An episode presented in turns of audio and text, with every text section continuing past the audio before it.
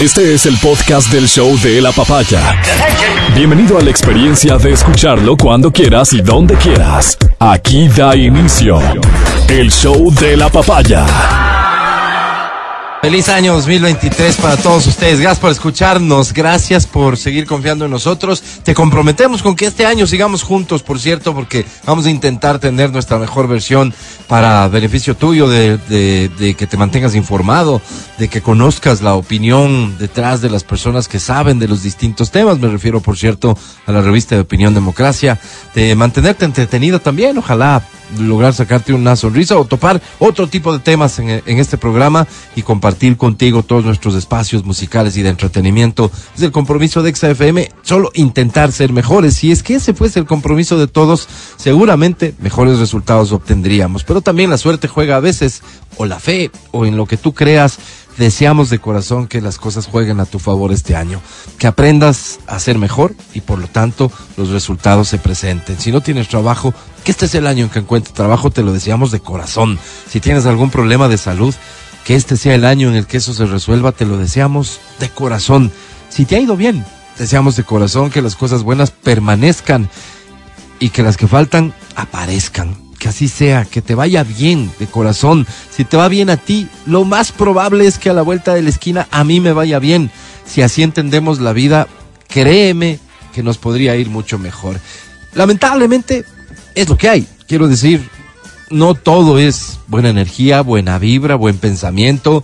Ahí están las circunstancias y las circunstancias amenazan globalmente en el mundo con no ser las mejores. Pero hay oportunidades, siempre hay oportunidades. No tienen por qué ser malas, no tienen por qué las expectativas negativas cumplirse, solamente esas, también las positivas, seguro que sí, hay que tener fe.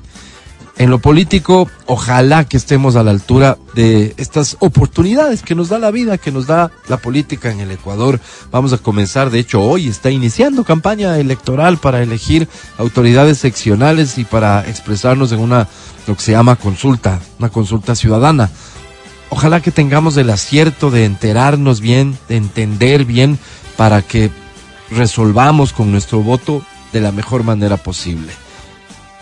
Yo te planteo una dinámica que podría ayudarte, siempre y cuando para ti esto sea importante. Coloquemos por delante de lo ideológico, ¿qué tal? Coloquemos por delante de las simpatías y las antipatías, ¿qué tal? Coloquemos por delante de los prejuicios, coloquemos por delante del odio, coloquemos por delante del amor, coloquemos por delante del interés per se lo ético. Lo ético. Créeme que si ese es el primer paso, es decir, si nuestra exigencia inicia en lo ético, ya habremos filtrado al 80% de las personas que nos están pidiendo el voto de entrada y probablemente en el espectro más pequeño te sea más fácil enterarte de sus propuestas, etcétera, como para poder elegir. Claro, es lo que se sabe. Tendremos que confiar en nuestra percepción, en, en nuestro termómetro. Tendremos que confiar en lo que nos dice el amigo o en lo que dice el medio de comunicación al que sigas, al que leas, al periodista, etcétera. Siempre serán decisiones de riesgo, pero si ponemos lo ético por delante de otro tipo de cosas, es probable, al menos me atrevo yo a decirlo, que sea una fórmula que nos garantice algo mejor. Algo mejor. Hay cosas bien importantes que van a suceder. Fíjate, y para hablar de esas cosas, te menciono lo siguiente. La consulta popular, muchos dicen que es una consulta que no va a resolver nada y con ese discurso tan básico pretenden decirte que votes no pretenden decirte que votes no por un gobierno que no está cumpliendo con lo que ofreció en la lectura de ellos. Pretenden decirte que votes no porque es una forma de castigar a quien, según ellos, nos ha llevado a una situación mucho más compleja de la que teníamos hace unos meses o años. Esa es una forma muy sencilla de resolver algo que es mucho más importante. Es decir, hay políticos a los que les conviene que en esta consulta popular suceda lo que siempre se critica de las consultas populares, que terminen siendo un referéndum del poder, que terminen siendo una aprobación o desaprobación de quien está al frente. Eso no es lo, lo ideal, porque dejamos de lado el contenido mismo de la consulta. De entrada, entonces, esas personas que te dicen que votes no, que a todo le digas que no, te están diciendo, no importa lo que te pregunten, di no. ¿Te hace sentido? ¿Te hace sentido que esa sea la respuesta? No te han dicho todavía de qué manera esto te puede perjudicar, porque no hay manera de que esto te pueda perjudicar. No hay forma de que como ciudadano el votar sí te pueda llevar a un escenario peor del que vivimos. No, no hay manera. No hay forma en que te puedan decir eso. Entonces, esos no serán sus argumentos. Sus argumentos serán mucho más básicos, apelando a los sentimientos más superficiales, a los pensamientos más sencillos y elementales de una persona. Dile no porque no. Dile no. No importa lo que te esté preguntando porque esto está mal. De 11 organizaciones inscritas para participar en la campaña de la consulta ciudadana, 7 se han inscrito para promover el voto no. De 11, 7. Entre esas algunas que sorprenden, porque uno dice, ¿cómo van a sacar argumentos para promover el no? ¿De dónde van a salir argumentos racionales para promover el no? Promovemos que votes no en la pregunta que te dice si es que quieres menos asambleístas porque eso no resuelve nada. Ok, ¿no resuelve qué? ¿Empeora las cosas? Tener menos asambleístas de estos que mm, no hacen absolutamente nada. Todos hemos criticado la Asamblea Nacional, todos estamos conscientes de que la Asamblea Nacional como está conformada no le ha aportado nada al país y que por el contrario se ha convertido en un escenario de amenaza para el país. Que existan menos asambleístas, ¿por qué es malo? No, no resuelve el problema, entonces votemos no. No hace sentido. ¿De dónde van a sacar los argumentos para decirte que votes no por la extradición? Te van a decir a ti, ah, eh, eh, veamos cómo les ha ido a los países que tienen extradición. Tienen ahora menos narcotráfico. ¿Con qué comparas? ¿Con qué comparas? Es ridículo. Ah, votar por la extradición es reconocer que como país no somos capaces de enfrentar este problema. Eh, sí. Votar por la extradición implica efectivamente la posibilidad de involucrar otro sistema para que se juzguen a personas dañinas para nuestra sociedad, porque a diario vemos casos de jueces que liberan desde a ladronzuelos hasta a los capos de la delincuencia organizada, a diario. Asesinos. Entonces, ¿la extradición es una alternativa? Por supuesto que es una alternativa. ¿Es la solución? No. Suma de cosas. Ah, que tienes que votar, no, porque si no el gobierno va a decir que esto es una victoria política. Wow. Insisto, no sé de dónde van a sacar los argumentos, pero están inscritas 11 organizaciones y 7 para promover el voto no en una consulta en la que hasta estratégicamente tal vez lo lógico habría sido sumarse al sí, pero, al sí con condiciones, al sí para exigir, al sí para darle seguimiento, al sí para que este gobierno cumpla con lo que dice, al sí para tomarle la palabra al gobierno, etcétera. Pero eso fuese si es que el país sería lo primero en sus agendas. No, no es el caso. Entonces, te decía, no todo depende de la buena energía, no todo depende de uno mismo en lo que respecta a este año. Mucho va a depender de otras personas, mucho va a depender del poder en lo político, en lo económico. ¿Y qué podemos esperar de todo eso? Cada uno sabe. Pero intentemos hacer lo mejor posible, al menos nuestra tarea. Nuestra tarea. Yo insisto, lo que siempre digo, y no es en un afán de desmarcarme, ni mucho menos, eh, me parece fundamental que hayan cosas que no se dejen pasar. Me parece fundamental que se digan cosas que a rato se dejan de decir porque es como que nos va ganando espacio el discursito de dejemos de lado el odio. No, no es odio. No es odio decirles a estas personas, ustedes representan a la delincuencia organizada en la política. Si ustedes promueven el no es porque ustedes no están de acuerdo con que estas personas estén en prisión porque ustedes tienen vínculos con estas personas y porque ustedes mismos son la delincuencia organizada. Eso no es odio, de ninguna manera. Hay que persistir en la lucha porque este país, ojalá, alcance mejores días, por cierto, y cada uno lo tiene que hacer como lo entienda que debe hacer. De todo corazón, te insisto, lo primero, decirte un gracias por el año anterior y lo segundo, desearte lo mejor en este nuevo año. Aquí comienza el show de la papaya. Muy buenos días. Saludo con Matías Dávila, ratificado para el 2023 en el show de la papaya. Matías, Amigo mío, felicitaciones. pero, pero, pero fue duro. Ah. Fue duro, fueron momentos de incertidumbre. ¿Cómo estás, Mati? Bien, gracias. Bien. ¿Cómo estás tú? Bien, gracias a Dios. Bien, bien, bien. bien, también yo. sí, Las sí. fiestas de fin de año, de Navidad, bien. Muy simpáticas. ¿Sí? Muy, muy simpáticas. Sí, en compañía de la familia. Muy, muy simpático. Muy Qué bueno, bonito. qué muy bueno. bonito, muy Te bonito. quedaste con cosas bonitas entonces. Sí, sí, sí, sí. Fue muy bonito, muy simpático. eh, bendito Dios.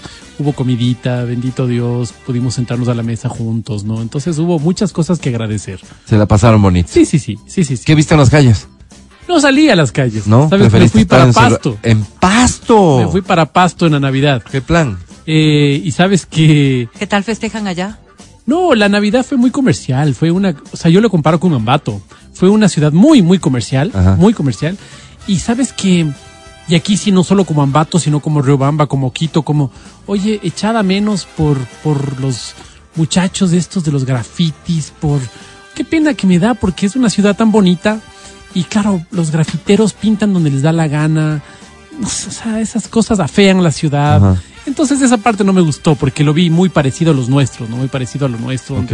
Oye, esto que mencionas, y súper paréntesis y punto aparte, me parece una excelente pregunta para los candidatos cuando vengan, porque les vamos a, invitar antes de elecciones. Esto de cómo piensan manejar esto, ¿no? Me imagino yo que hay ordenanzas y demás, pero el tema pasa por cómo se ejecutan estas ordenanzas, qué instrucciones se les da a las autoridades y cómo se, de alguna manera, se canaliza lo que, lo que seguro en positivo también existe, que es esta, eh, eh, eh, esta espontaneidad de gente que quiere expresarse de esta manera, ¿no? Pero y en que sus casas, digo, no, o sea, O sea, hay personas- sean artistas lindo adentro. a- a- hay, hay personas que Sí, tienen exacto. criterios súper radicales respecto de esto, pero me imagino yo que como ciudad estamos en la obligación de intentar encontrar un punto medio. y al guagua vos le dices, no rayes la pared. ¿no es Exacto. Y le pones papelito exacto. para cubrir un poco la pared. Eso. Para que el guagua ¿Cómo se, se, va a canalizar? ¿Cómo se va a Porque yo canalizar no sé- esto? yo no sé si Porque también, pasando- también coincidamos en que hay cosas que son muy bonitas Y, hay y que cosas- se convierten en arte urbano Sí, muy sí, bonito. Sí, sí, sí, sí, puede ser, ¿no? Y pasará por la subjetividad de cada uno, ¿no? Claro. Pero sabes que, Pero me- perdóname, Mati, mientras no sea en mi casa, pues porque no te he dado derecho. y, y sobre todo sitios, sitios emblemáticos como plazas y Ah, Sí, todo. me parece. Que, que es, que es Monumentos, como para cosas. todos, Sí. es de todos. Entonces, mira, como dice la Vero, ¿no? ¿Qué te parece si llegamos a un consenso? Este es el espacio. Sí, Eso digo, ¿cómo lo van a manejar las autoridades, no? ¿Qué Pero- van a hacer o proponer pero o esa es la modificar? parte- esa fue la parte fea. Ya. Eh, queda todo hecho un basurero en pasto, hecho un basurero. Ah, sí, no hay buena te de levantas basura. y no hay un papel en la calle. Ah, mira. Ah, wow. Pero queda todo hecho un basurero, o sea, hay una buen, un buen sistema de recolección, Ya. pero no hay conciencia ciudadana. ¿Me entiendes? Entonces, claro, No, lo es, uno. no es más limpia la ciudad que, que más se barre, sino la que menos se ensucia. exacto, cumplen bien su labor, porque dejan todo limpio, Ya. es limpiecito todo. La empresa de recolección de basura de pasto, que así se ha de llamar, Exacto. está Muy- bien. muy digamos. eficiente. Se- se- Pero claro, llega a las 4 de la tarde y empiezas otra vez a ver ya a basura. Pero La los gente haciendo lo pastuzos no han sido los mejores. Oye, ¿está bien Claro. decir así? mantener- ¿Pastuzos? Claro, Los de pastuzos. pasto. Sí, sí, sí, ellos eh, reconocen, dicen la gente Nariño, ¿no? O sea, reconocen como más bien un Como tema el más, departamento, pero, pero más la provincial. ciudad. ¿Por qué será? Porque allá también Pero- se... Claro, me imagino que por tanto chiste, ¿no? Existe Por la sección negativa de pastusos, me pastuso, imagino yo. No creo No sé yo. si allá, No, no no, sé si creo yo, no creo no. yo. No, tampoco me metí en camisa de once varas, ¿no? O sea, O sea, soy imprudente, pero tanto. Oye, y, y esto comercial que, que destacas de, de, de pasto, seguramente ¿Qué la gran la mayoría de personas que nos escuchan conocen y han llegado hasta Ipiales. Pasto es que una hora más. Dos horas más. Dos horas. bus dos horas más. Imagínate. en auto propio será Entonces, una hora veinte más o menos. Este, la mayoría no habrán llegado hasta allá. ¿Cómo comparas Ipiales y Pasto? No estuve en Ipiales, entonces no puedo No hacer la comparación, pero Pero te salió bueno comprar en pasto. no fui a comprar. ¿No compraron nada? Sí compramos, pero no Ah. fui a comprar. O sea, pero no- bueno, ahí no tuve comparas, como, pues, o sea, Claro, aunque sea no- un pantalón compraste y dices, no, si está más ¿Sabes barato, qué? ¿no? ¿Sabes qué es bastante más barato? Ahora en tecnología no. No, Ah, ¿no? no, Tecnología no nada que había. no, nada que. Pero por Ah. ejemplo, pudimos entrar a comprar al costo, fuimos Ah, al costo y al éxito y estos está, bueno. Oye, y el lu- hay cosas de aseo personal, ese tipo de cosas son tremendamente más baratas. O sea, Sí. tremendamente de más aseo, baratas. de aseo, de todo tipo de aseo. Sí, todo tipo de aseo. Sí, sí, sí, sí, de acuerdo. Entonces, es ¿Qué será que aquí hay mucho tributo a eso? ¿Qué O, será? o solo La nuestra industria no es muy sé, costosa? La verdad no sé. No, los, pero, además no son sí cosas que se mucho. producen aquí, yo no sé, ¿no? Sí, Por claro. ¿Cómo? ejemplo, Claro. Por ejemplo, un desodorante, una pasta de dientes, no lo sé, Claro, ¿no? sí. O un detergente, no lo sé. Todo. Entonces, Mm, todo, todo, todo. entonces, mira, Tal vez pagan mucho por, por, por la materia, claro. digo. y además, y además del sueldo mínimo, ¿no? Su sueldo mínimo creo que está en 200 y pico de dólares. Sí, sea, somos es- una, uh, somos una economía más cara Claro, para pero producir, hay, pues, hay ¿no? lugares donde, claro, Pasto, al ser todavía un lugar de destino de ecuatorianos, Ajá. pues tiene precios altos. Si ya Popayán, ya Claro, por la demanda. pues evidentemente tienen precios mucho más accesibles. Seguro, incluso. seguro. Entiendo muy bien. Entonces, eh, Bueno, pero ¿Qué estuvo bonito. que hasta Popayán ¿Te gustó? para estuvo muy bonito. Y la, la comida. Oye, ¿sabes ¿y en las carreteras todavía a muchos militares? Vi dos militares. Nada más. Dos ¿No viste militares Eh, en pero Ipiales. viajaste, viajaste eh, madrugada, viajaste de día. No, viajé por el día. Oye, yo me acuerdo que, que esa parte me llamó mucho la atención cuando viajamos hace años ya. De en la carretera, en las calles, ver muchos militares. pues. Yo, No es tanto que me fui a Pasto, no, no, no digo que fue hace dos años, creería que fue un poco antes de la pandemia. Y lo que me sorprendía era que eh, nosotros ya regresábamos tardecito y en, en la vía, como matorrales y cosas así, veías vos pequeñas lamparitas, o sea, velas prendidas abajo en el piso. Y claro, uno regresaba a ver y estaba el militar ahí bien armado, ¿no? Bien armado, metidito hacia atrás. Pero de estos, un montón, ¿no? Ajá. Pues en la vía. Ah, wow, Ahí es mira. cuando me dio miedo y yo dije, no, a Pasto no vale. Claro. De noche no vuelvo a viajar. Saludos a todos los que en Sí, sí. Pasto. Oye, qué gente más amable. ¿Sí? Qué gente ¿Y la comida qué tal? La comida muy sabrosa, especialmente De verdad. si te gusta el ajiaco y estas cosas, ¿no? Muy, muy Porque sabroso. la comida en Ipiales, hay que decirlo con todas sus letras, es un desastre. Me imagino. Es un frontera. desastre, es un frontera. Frontera, me imagino. Hay un terrible. sitio nada oye, más donde oye, y Tulcán no se lleva los, No, los no, premios no, tampoco, feo, no, feito. feo. Feito, feito. Fui a Tulcán, no te imaginas. Ah, mira, qué buen llamado de atención. Fue un caos, pero. Perdón, un y hablando de caos, en Pasto las motos siguen siendo así tan problemáticas. Parece Nueva Delhi, Vero. Sí, claro. Parece Nueva Qué Delhi. cosa tan terrible. Pura Ah, sí. moto, digo, con este frío, ¿cómo? Ventajosamente llegamos de unos días muy calurosos. Qué bueno, Había, ¿no? hacía mucho calor. Pero vos ves, y todo el mundo te hace la recomendación: cuidado el teléfono, cuidado el teléfono, cuidado Ah, el teléfono. ok. Entonces hay mucho robo ah, de, de, de arrancharte el teléfono y las cosas. Estos arranchadores en moto hay muchos. Entonces te hacen el- la recomendación. También no ha saques el habido teléfono. inseguridad en Pasto. Sí, sí, sí. Ya. No saques el teléfono, no te tomes fotos, ¿no? Entonces, más bien, no, no. No tienes Habrá ni- zonas, eh, me imagino yo acá, en, sobre todo en ciertos lugares donde te dicen lo mismo, ¿no? Sí, es una claro. impertinencia sacar el teléfono en tal zona de... Allá lo que nos, lo que nos pareció eh, sorprendente es que en todas partes nos lo decían. Mm. O sea, no, no había como, cuidado, vean, esta zona de aquí para allá es un poco peligroso. Nada, nada, sino todas No partes. saques. Donde ibas, no saques el teléfono. tengan gusto, ustedes no son de aquí. No saquen el teléfono. Entonces, ¿Qué oiga, pero de- es que, como es que Vos no tienes cara- una cara de... Y has de haber ido con ese sombrero. Vos tienes cara No, de no es de aquí. no, no, Sí, no. sí, es que eh, tenemos cara de no es de aquí. Claro. Claro. Usted no es de aquí, a donde vayas no es de aquí. Sí, sí, sí, sí, claro. claro. Que llamamos a la, a la- a la gente más sabidona a que, a que abuse de nosotros. Pero estuvo bien entonces, Mati. Bonito, me alegro bonito, mucho. me bonito, alegro mucho. ¿Cuánta importancia crees que tiene arrancar bien el, el- el año? Tener No, como. Toda, pues toda, toda. Entonces, claro, me refiero a los rituales, me refiero a toda la buena energía, a todo lo positivo, a la oración, a todo lo que se te ocurre hacer, como para decir, este año tiene que ser un año bueno. Claro, ayer estaba haciendo un especial de, de- de Facebook, justamente de el calzón amarillo y todo eso, ¿no? Riéndome un poco de ese tipo de cosas. Pero más bien, eh, en la parte espiritual, estoy muy convencido de que, bueno, este, este simbolismo del año nuevo, es- eso es, no es más, es un simbolismo, ¿no? Eh, esto de empezar bien cada proceso que tengas. Si para ti es importante un año, de un año a otro, si para ti es un día más, bien, Eso, pues cada día. Un día más. No, Cada no, pero, pero día. imagínate que tener, tener estos procesos, tener estas lógicas semanalmente, mensualmente, Claro, lindo. diario. Lindo. Y decir, lindo, este va a lindo, ser un gran día. Y, Lindo. y- y tener eso, me imagino que algún resultado provoca, ¿no? Lindo, lindo, lindo. Y si a eso le sumas una cábala, y esa cábala puede ser el simplemente Santiguarte. el, el santiguarte, el agradecer. Sí. La primera cosa que hago cuando me despierto es esto. Yo creo que hay gente que dice, mira, yo me tomo un cafecito y empieza el día. Y empiezo bien. Antes de antes del café Ah. no hay día. Me tomo mi cafecito y empieza el día. Entonces yo creo que es importante porque son los símbolos que uno mismo se autoimpone. Sí, señor. Y son bonitos, oye. Está son bien. bonitos. Oye, eh, está con nosotros Verónica Rosero. Adri va a estar ausente hoy porque ¿No? sus excesos de celebración seguramente le han provocado una amigdalitis. Me parece que decía un certificado médico trucho que mandó. Eh, em, entonces va Hay a que estar. cuidarse también, pues si quiere ver. conservar el trabajo. Mira la ¿No te firma. parece? Ferretería. Bustos, dice, mira. Hay una firma Mandado. electrónica que te lleva a De, Ferretería de Bustos. ahí porque pierden el trabajo. Saludos Adri, que estés bien, seguro estás al pendiente del programa.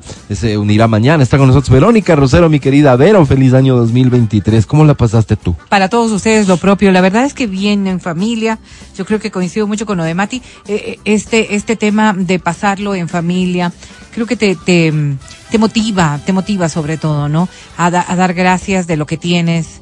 Cuando uno mira sobre todo a sus padres de ya con los años encima, o que ojalá nosotros también lleguemos a esas mismas circunstancias, te motiva mucho tenerlos, te motiva mucho pasar con ellos, te motiva mucho el poder compartir estas fechas que que siempre serán emotivas, siempre serán emotivas, porque más allá de lo que pase en tu día a día, creo que estos recambios de, de año, este finalizar un ciclo y empezar otro, sí te lleva a hacer algún nivel de reflexión. Y creo que basta con que seas un poco más explícito en las cosas que deseas para los otros, que creo que es el propósito al final de este abrazo de fin de año o el inicio de año, como, como queramos verlo, ¿no? Eh, el hecho de desear las cosas buenas que a veces no somos capaces de decirlo en el día a día. Qué bonito sería que todo lo que nos decimos en este abrazo pues eh, lo estemos transmitiendo de manera permanente, pero hay que reconocerlo. Los seres humanos no somos de ese estilo de estar diciéndote todo lo que anhelas para tu vida, todo lo que anhelas para los tuyos, cómo quisieras verte, cómo quisieras ver a los tuyos. En realidad somos de poco hablar en ese sentido al menos la gran mayoría. Y creo que el fin de año, eh, en, en este momento especial, cuando termina el uno y empieza el otro, somos capaces de decir cosas que sí las sentimos o cosas que sí queremos para el resto. Y cuando hablamos de familia, ¿Cómo no va a ser un abrazo honesto y sincero el que les das a tus padres, el que les das a tus hijos, el que les das a tu pareja, el que les da a la familia? Honesto y sincero. Y ahí sí sale todo lo que tú llevas adentro, pues como para desearles lo mejor. Pues creo que ese es el momento más hermoso de todo aquello. Y luego, claro, las cábalas, las cosas. En casa hay, como ustedes saben, quienes nos siguen de manera permanente, hay motivaciones especiales en nuestra familia, que son los bebés. Entonces todo gira en torno a ellos. Si la Navidad, porque qué hace el niño, porque cómo abrió el regalo, porque cuál fue la sorpresa, porque cómo reaccionó frente a esto, frente al otro. Dejamos de ser importantes los adultos para convertirnos en, en- solamente en espectadores de su reacción. Y en el fin de año cosa igual, porque si bailas, si no bailas, si se para, si se sienta, si se acerca a darte el abrazo, el beso, creo que hay, hay dinámicas distintas y yo le agradezco a Dios porque este fue un bonito, bonito fin de año y un hermoso, eh, que espero para todos ustedes también lo sea, 2023 con un montón de retos y Álvaro lo hacía caer en cuenta, pero creo que para cada uno de nosotros este año significará mucho. Oye, y una cosa que veo simpática, ¿no? Como cuando eres niño es tan importante tú. Tú eres lo más importante, el mundo tiene que girar eh, alrededor tuyo. Entonces, ¿qué te dieron? ¿Qué, qué no te dieron? ¿A qué horas me dan permiso para salir a jugar ya con mis amiguitos? A mí, a mí, a mí, a mí, a mí. Vas creciendo y ya empiezas un poquito más a darte cuenta que no he sido solo yo, sino también mi novia, mi mejor amigo. No tus papás, pues tus papás quedan en segundo plano siempre. Eh, por ahí alguna vecinita que te gusta, etcétera, etcétera. Pero ya te vas poniendo viejo y empiezas a disfrutar. No importa si no me dan nada, no quiero nada. Quiero ver la sonrisa de los más das, chiquitos. Dar Eso- es más importante. Eso te llena un montón, pues, ¿no es cierto? Y pasa en las familias. Qué bonito Sí, sí, es sí, eso. La verdad Sí, sí, sí. sí. Por eso, por eso yo sí soy súper defensor de todas estas cosas que pasan alrededor de la Navidad, sobre todo, porque es como que está la obligación dentro de lo comercial de tener detalles. O sea, yo hasta podría utilizar esta palabra, generosidad. Absolutamente. Entonces, en ese sentido, a mí me parece que solo aporta cosas positivas. Solo Claro, una hay casos queja, y excepciones y, y- y de- y- y gente que siente obligación por regalar algo y que luego estos regalos son los que generan problemas, disputas, inconvenientes, etcétera. De acuerdo, pero son las excepciones. No, decía yo solo un reclamo. Porque es lindo todo esto y yo creo que una de las tradiciones más importantes es quemar el año viejo. Ya. ¿Cómo quemas cuando llueve? ¿Cómo botas los globos y los globos se mojan? Eso sí deberíamos ¿Llovió ponernos mucho de el acuerdo. 31? 31 en plenas 12 de la noche. Nos tocó meter el año viejo al porche para poder prenderlo. Ya, Primero, ¿no es cierto? Ya. Tratando de que el humo no entre a la casa. claro. Todos ahí amontonaditos para medianamente hacerlo. Ujú. Y los globos, sí, olvídate, están guardados para el 6. Entonces no me parece justo, hay que ponernos de acuerdo Sí, al sí, respecto. de acuerdo. Sí, sí, sí. Yo sea, recuerdo. una eh. Hagan en la mañana, pues. en, una, en una ocasión incineramos al, al viejo, pues en el horno, en el horno de la casa. Incineramos al viejo. de pan porque Nos tocó como- porque el aguacero, claro, hacía imposible esto. Cierto. Oye, estas tradiciones y estas cosas que, que, que no sé si ocurren en otro lado en realidad, No hacer creo. un muñeco e incendiar. ¿Cómo se verá desde el satélite Ecuador eh, eh, eh, el 31 Yo con, recuerdo una vez con en tantos en ¿no? microincendios? Sí. 31 de diciembre, tipo cuatro y media, cinco de la tarde, que Ah. ya todo el mundo está cargado a su año viejo, ¿no? Sí. Y yo les veía a unos em, asiáticos, porque no sé cuál era su nacionalidad, cómo disfrutaban andar con el monigote como ahorcado, llevándole de la Y ellos eran felices, lo arrastraban. claro. Entonces, claro, creo que esas tradiciones son muy ecuatorianas. No Claro, conozco otro lado. Y hay que mantenerlas y no hay que ponerlas Sí. en riesgo. Una- una Entonces, volvamos a la- esta discusión, Mati, que a vos me te encanta como a mí.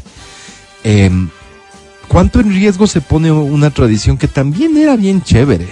Y muchos dirán es lo de las viudas, que las cosas hayan tomado el giro que tomaron. Ya no se puede No, decir que... este. No, no, no vamos a decir que nos hemos encontrado con esto hoy, o sea, No, este no, 31. no. Desde hace rato que han tomado un giro eh, extraño, esto de No, las no, viudas. horrible, horrible. Y, y lo que he visto tal vez este año, eh, he visto videos básicamente en redes sociales, eh, que me llamó la atención es la organización de los grupos, ¿no? Porque eh, las viudas ahora son, son grupos, ¿no? Son cuatro, cinco, seis, con coreografías, con, con, con todo un show montado Bonito. este y con detalles que pueden llevarte al tema de sacarle al conductor del vehículo a bailar entre comillas fuera del auto pero estos bailes son bailes eh, Eróticos. eh, eróticos eh, eh, Eróticos, ¿no? lo, lo más o sea es que uno ni en la intimidad hace eso Claro. no es cierto Claro. ya porque Y peor con otro señor. y, eh, eh, en serio sí, ¿no? Eh, me imagino que hay gente que lo disfruta mucho, de hecho he visto mucha gente disfrutando, pero también se dio este problema en Río Bamba donde nos escuchan que un vehículo atropelló a una viuda A que una estaba viuda, justo en el piso en ese momento haciendo el paso de Anita, si no me equivoco. Sí. Le pasó por encima, no sé cuál sea el estado de salud de esta viuda. eh, el golpe se, se ve contundente porque el vehículo le pasa prácticamente por encima. Pero, ¿cuánto en riesgo pone que las cosas hayan, unos dirán degenerado, otros dirán este ha mejorado ya al punto que ahora son grandes shows que se montan en las calles de Quito? ¿Cuánto en riesgo pone la tradición, si es que así la consideramos, el punto al que han llegado las cosas? ¿Viste viudas? No vi viudas. Eh, yo les tengo cierto, cierta distancia a las viudas. Hace, ¿Y ahora? hace tres años les había contado, dos años, tres años les había contado que estaba yo yendo ahí en una calle y se acercó un señor que tenía un brazo que tranquilamente pudo y me dijo, me dijo, ¿tienes chicles? Me dijo. Y le dije no, asustado. Me metió la mano, me agarró mi genitalidad y me dijo, ¿y el paquete? Entonces, claro, él hazme reír de todos, ¿no? Pero créeme que me siento súper vulnerado con las viudas, ¿no? Porque además no puedo bajar a pegarme con ese brazo. ¿Y ¿Cómo le pego? ¿Me entiendes? ¿Cómo, cómo exijo respeto? Sí, no, no, no, no, no, no. Yo sí les Ahí comenzó así- tu recelo. Sí, sí, sí, no, no, no les Antes- tengo mucha. Antes tal vez era, sé, más jovencito, más, pero que te estén tocando porque me tocaron en esa, en esa Navidad me tocaron, en ese año nuevo me tocaron unas dos veces, entonces sí fue como. Y si te bajas a discutir, tienes un grupo de personas que está apoyando a este caballero, entonces eso no me gusta. Si fueses No mujer, los machistas dirían, te habrás vestido provocativamente Y para... me imagino que mu- mucho tendrá que ver con eso.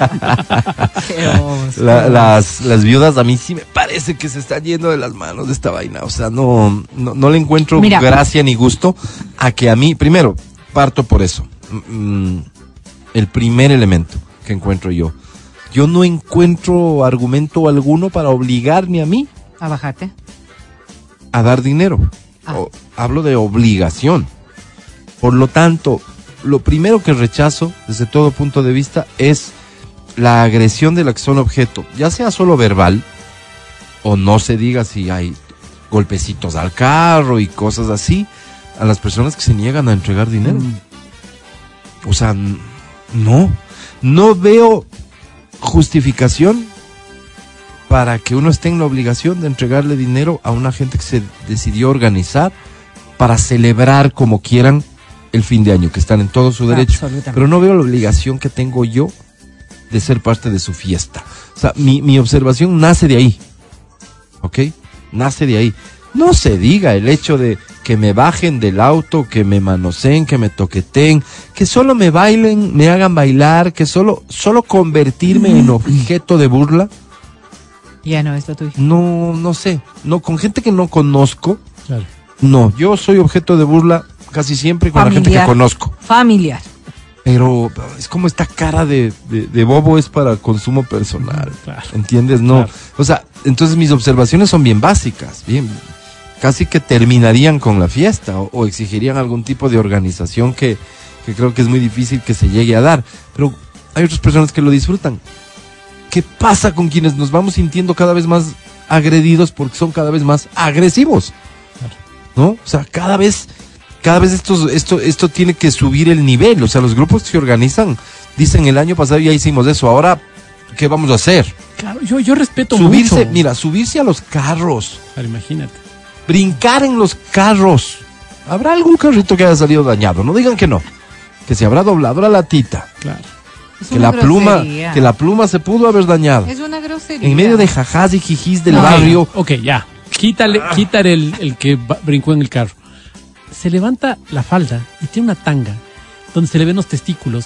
Y claro, no todos, no todos decimos, ah, qué lindos tus testículos, ¿no? Claro, No, todos no, no, no, ver mira, mira, mira. claro, puede haber que- gente, y especialmente señoras mayores. No, no, ni se- tan no, señoras no. mayores, te digo. O, o- o ¿Qué soy yo? ¿Qué? ¿Qué soy yo? Tú eres Un un señor. mayor. Ya. Puede Señoras haber gente, señores gente, mayores. señores, señores mayores. No, y no solo mayores, no, Mati. O, o gente que no le guste, exacto. Exacto, gente que no le guste. ¿Crees que hay gente que no le gusta salir a ver testículos del 31 de Estoy diciembre? seguro que habrá una minoría, pero hay. que no le gusta, pues. Pero- pero, o sea, y de todo un poco. Miren, una de las cosas que yo debo ver es que en este año casi no encontré años viejos. ¿Cómo? ¿En serio? Eh, Sí. Había muchos años viejos en los carros. Había O sea, no había años viejos Armados, instalados armados con, con- sus- ajá, con sus exactamente. y había mucha gente pidiendo sin año viejo. sin año viejo, Ah, tampoco. sino organizaditos, pu- puestos la Ah, y un parlante. Eso sí vi mucho. Pero el año viejo tradicional, que era parte de toda esta gala, ya no vi este año. No vi ramas, no vi nada, no. No, vi mucha gente parando y, y pidiendo dinero, eso sí vi. Pero eh, no vi años viejos. Pero algo que me molesta y mucho. Yo eh, salí temprano eh, hacer las, una- unas compras que me faltaban y ya desde muy tempranito, Alvarito, esto ya a 9 de la mañana, Del la 31. gente del 31 y ya estaba organizadita. Pidiendo. Entonces, pidiendo. ¿Y el Pidiendo. año viejo? pidiendo. No había todavía año viejo. Yo dije capaz que más tarde, pero luego más tarde tampoco vi en ciertos sectores. Pero adicional a esto es que yo recordaba y estaba con mi familia y recordaba algo que me parecía interesante que recordarás eh, cuando nuestros guaguas en, en etapa puber se disfrazaron de viudas Conmigo. contigo. Y sí, Unas sí, sí. fotos. Unas lindas fotos, unas lindas. Y eso decíamos nosotros, y decíamos nosotros, ¿no? Vestiditos bonitos, eh, con pelucas, todos ellos. eh, y si ustedes les conocieran, viendo el cambio que se mostraron ahí, era un gran trabajo de, Sí, sí. de- de actuación de los niños, ¿no? Pero, y lo recordábamos de esta manera porque vi muchos grupos de jovencitos. Me refiero a esta edad, esta etapa, esta etapa puber, que puede ir a- por menos de los 15 años, ¿no? Vestidos de niñas, en actitud coqueta, muchos de ellos en actitud solamente coqueta porque estaban haciendo gala precisamente lo que hacían las viudas antes. Pero encontré a otros que, por ejemplo, ¿no? Empezaban a levantarle las falditas y sobre sus panties tenían toallas sanitarias pegadas manchadas. Entonces, cuando uno observa una cosa de esas en una etapa tan temprana, yo estaba con dos niñas ahí. Eh, entonces tú te das cuenta de que no todo el mundo está en capacidad de ver aquello. Y yo les había hecho señas en una calle determinada de que habían niños. Para O que sea, no a, lo a- a hicieran. los, a, a- ellos, los- les decía. A los actores. Exactamente, les decía. ¿no es cierto? Que miren que hay niños. Ajá. Pues no, claro, ¿por qué? Porque en esa etapa de la vida tú no reflexionas sobre lo que está bien La está mal. representación de esta viuda era eh, eh, mostrar la, la feminidad. La feminidad a través a partir entonces, de claro, estoy atravesando eh, mis días. Yo no quiero meterme en, un análisis Estoy filosófico de todo esto, pero sí parte mucho de qué es lo que estamos conceptualizando sobre las cosas que deben ser vistas como femeninas. Porque una viuda lo que hace es feminizar un poco a este estereotipo, ¿no es cierto? Este, antes lloraban. Es lo que hacían. Hace muchísimos años lloraban las viudas. Eso hacían, lloraban. Viuda, pues. luego, Eso es lo que luego, que bailaban. ¿Cuál era la Ya. vestimenta de la viuda salir ves- Negro, en de vestidos negro largo. negros, Ajá. largos, con, Con- velos? Con Agua. velos. ¿Será que estamos viejos? Pero así era, es, pues. es que representabas La una viuda, viuda. del 71, eso era el La disfraz en la negro. bruja. La bruja, perdón, la bruja del 71, eso era el En disfraz negro. en negro. En negro, claro. Con la peluquita agarrada y todas estas cosas. Con la capacidad de llorar, Exacto. Y pedir una limosnita para el viejito que. No sé. se me fue, ¿Verdad? ¿es cierto? Así era. Así era. Así era. Entonces, ¿Será que fíjate- estamos viejos? Pero eso era no, no, muchos no, no, años, no, no, pues. sí, somos viejos, pero eso nos permite entonces recordar cuál era la esencia de esta representación. La viuda, porque el que se está muriendo el año es su marido. Era Claro. ¿No es ¿No es exactamente. cierto? Entonces, Claro. para sostenerse en adelante, porque además Una venimos de una sociedad machista en donde era, Era el año exactamente. macho el que le sostenía, Así es. necesitaba una colaboración, Una colaboración. ¿verdad? Claro. Es el concepto. Exactamente. Esto se transformó en efecto en Ahora, en dar. En Y la vitrina del testículo, pues Álvaro. no, no, no. Y entonces, claro, voy a, quiero llegar a el eso. festival del Entonces, claro, fíjese, pues yo digo, esto de las toallas que a mí me pareció tan, tan horrible, tan de la horrible. toalla sanitaria. Entonces, tú pierdes las ganas de colaborar, de reírte, de verles, de, y solo qui- quieres que te bajen la, la soga y Sí. pasar muy molesto. Claro. Correcto. Y pasar Entonces, muy no molesto. te voy a colaborar, fíjate, por ¿no? grosero y vulgar. Porque tu show me, me resulta ofensivo. Así es. Entonces, no te voy a colaborar. Y luego, claro, la Ya. otra cosa es, no me enseñaron testículos, no puedo decir. Me enseñaron nalguitas con tanga. Ya. que se Chuta. levantaban y enseñaban. Ya. Entonces, yo me pongo a pensar, o sea, esto es una ridiculización de la mujer. Por eso digo, no quiero meterme en lo filosófico, pero es que quieras o no, llegas a determinar qué es lo que están ellos Claro, ejemplificando, ¿no es cierto? Y entonces, cuando te pones a pensar qué es lo que se maneja en el discurso entre los muchachos, o qué es lo que se maneja en el discurso entre las personas que agradan o les agrada esto, es una ridiculización de la mujer. Ok, pero, y pero ahí todavía sí, puede yo, ser más fíjate, problemático. Y ahí sí yo ya empiezo Verás. a tener reparo. Y puede ser todavía más problemático, porque podría convertirse en una, y de hecho lo es, de hecho lo es, en una ridiculización de travestis, de También. transgéneros, También. sobre todo de ellos. Porque entonces me pongo a pensar en, espérate, así se ve el travesti.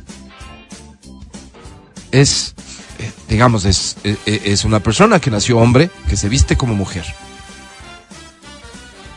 Y que probablemente algún día quiere vestirse de manera sexy y sale a una fiesta o lo que sea, así. Y sale cuando quiera así. Es una viuda caminando Ajá. con todos los excesos, la vulgaridad y la agresividad que tiene una viuda el 31 de diciembre. Entonces, esas personas están en, en riesgo. Así Están es. siendo ridiculizadas, están siendo agredidas, están siendo ofendidas. Ah, discutamos el tema. No sean amargados, ah, la fiesta, ah, la gente disfruta, dejen a la gente que disfrute como quiere, No, no, es que pobrecita no gente al menos que disfrute No, este no es día así, no es en medio así. de tantos problemas, todo sí, todo sí, todo sí, todo sí, todo sí. No. ¿En dónde está el concepto social? ¿En dónde está el tema de que yo puedo hacer o hasta dónde puedo llegar? Hasta Hasta donde la otra persona se La otra sienta persona no agredida. se sienta pues. Porque agredida. si es que estoy vulnerable, si es que yo veo y agrégale que esto- lo que decía hace un rato, Vero, perdón, que estás en obligación de contribuir económicamente para sostener este no, show. a mí me molestó, a mí me molestó. En otro, en otro caso, claro, yo iba con mi guagua, con mi nieto, y, y él estaba asustadito. Claro. Entonces lo único que les decía es que vengan por el otro lado para que no se lo acerquen a él. Porque esas cosas también hay que tomarlas en cuenta. Total. No todo el mundo reacciona de la misma manera. Total. Muchos dirán, ¿para qué le sacaste? No, pero es que, o sea, esta es una sociedad Claro. en la que tenemos que aprender Claro, a respetarnos. Ahora. Eso es todo. Otra cosa que vi, los años viejos a la venta, Ajá. ¿sí? Es obvio que tenía que aparecer el presidente Lazo ahí, pues todos Como presidentes. todos, pa- como pasa, todos los Siempre ha pasado. Por es. cierto, Y no solo, y no estoy defendiendo al presidente Lazo, no solo aparecen los personajes antipáticos, odiados, sino también los queridos. Los queridos aparecen también ahí. Todos los, Presidente hay Lazo. un Messi, hay presidente Lazo en tu caso. Está Hulk, está etcétera, etcétera, ¿no es cierto? ¿Sabes lo que me llamó la atención? sí. Que en los tres sitios donde fui a ver años viejos había años viejos de policías. Entonces no creo que sea por la por la simpatía que el pueblo le tiene a la policía, sino Eso por las vi. cosas que hemos visto. Y vi, mira, vi en la Occidental y Fernández Salvador, vi en el Inca y vi en la... No sería, es que esto de policías debe haber sido Cáceres. Me imagi- o sea, me imagino que lo que Un querían policía. representar era eso, ¿no? Sí. Pero... No vi ni uno, no vi ni uno. Porque sí, además fue noticia Claro, Claro, claro, la claro, captura. Entonces sí, sí me, me llamó mucho la atención porque era otra cosa que antes no se daba. Pues, Claro, o sea, no, claro. no, no es que le hacías al policía, pues, Lo que sí vi por miedo, por respeto, por lo que sea. yo vi mucho es que ya los años viejos eh, son como, como un vestigio tan solo. Lo que vi mucho es esto que hacían antes solo en la costa ecuatorial. Ah, claro, ¿No es los cierto? monigotes. Los monigotes. Ajá. Eso sí, eso sí Eso es en- vendían en de cartón, todo. ¿no? En papel y cartón, no sé cómo lo hacen. Pero claro, eso se consume rápido, se quema muy fácil y todo Sí, lo demás. sí. Y lo que había mucho eran estos años viejos chiquitos. Que- que son más, más fáciles para Más quemar también, ¿no? sí. más manejables. Pero, pero de estas cosas, y yo creo que mucha gente optó, al menos en todo el sector donde yo vivo y donde había muchos, muchos, muchos, muchos monigotes, eran todos caricaturas. De la, de, a, a Messi vi, Messi vi. Claro. Pero el resto, ve, Dragon ¿Y Ball, no sé qué les ha hecho. ¿Qué se quemaba antes? ¿Qué quemábamos en el año viejo? ¿Quemábamos lo que rechazábamos?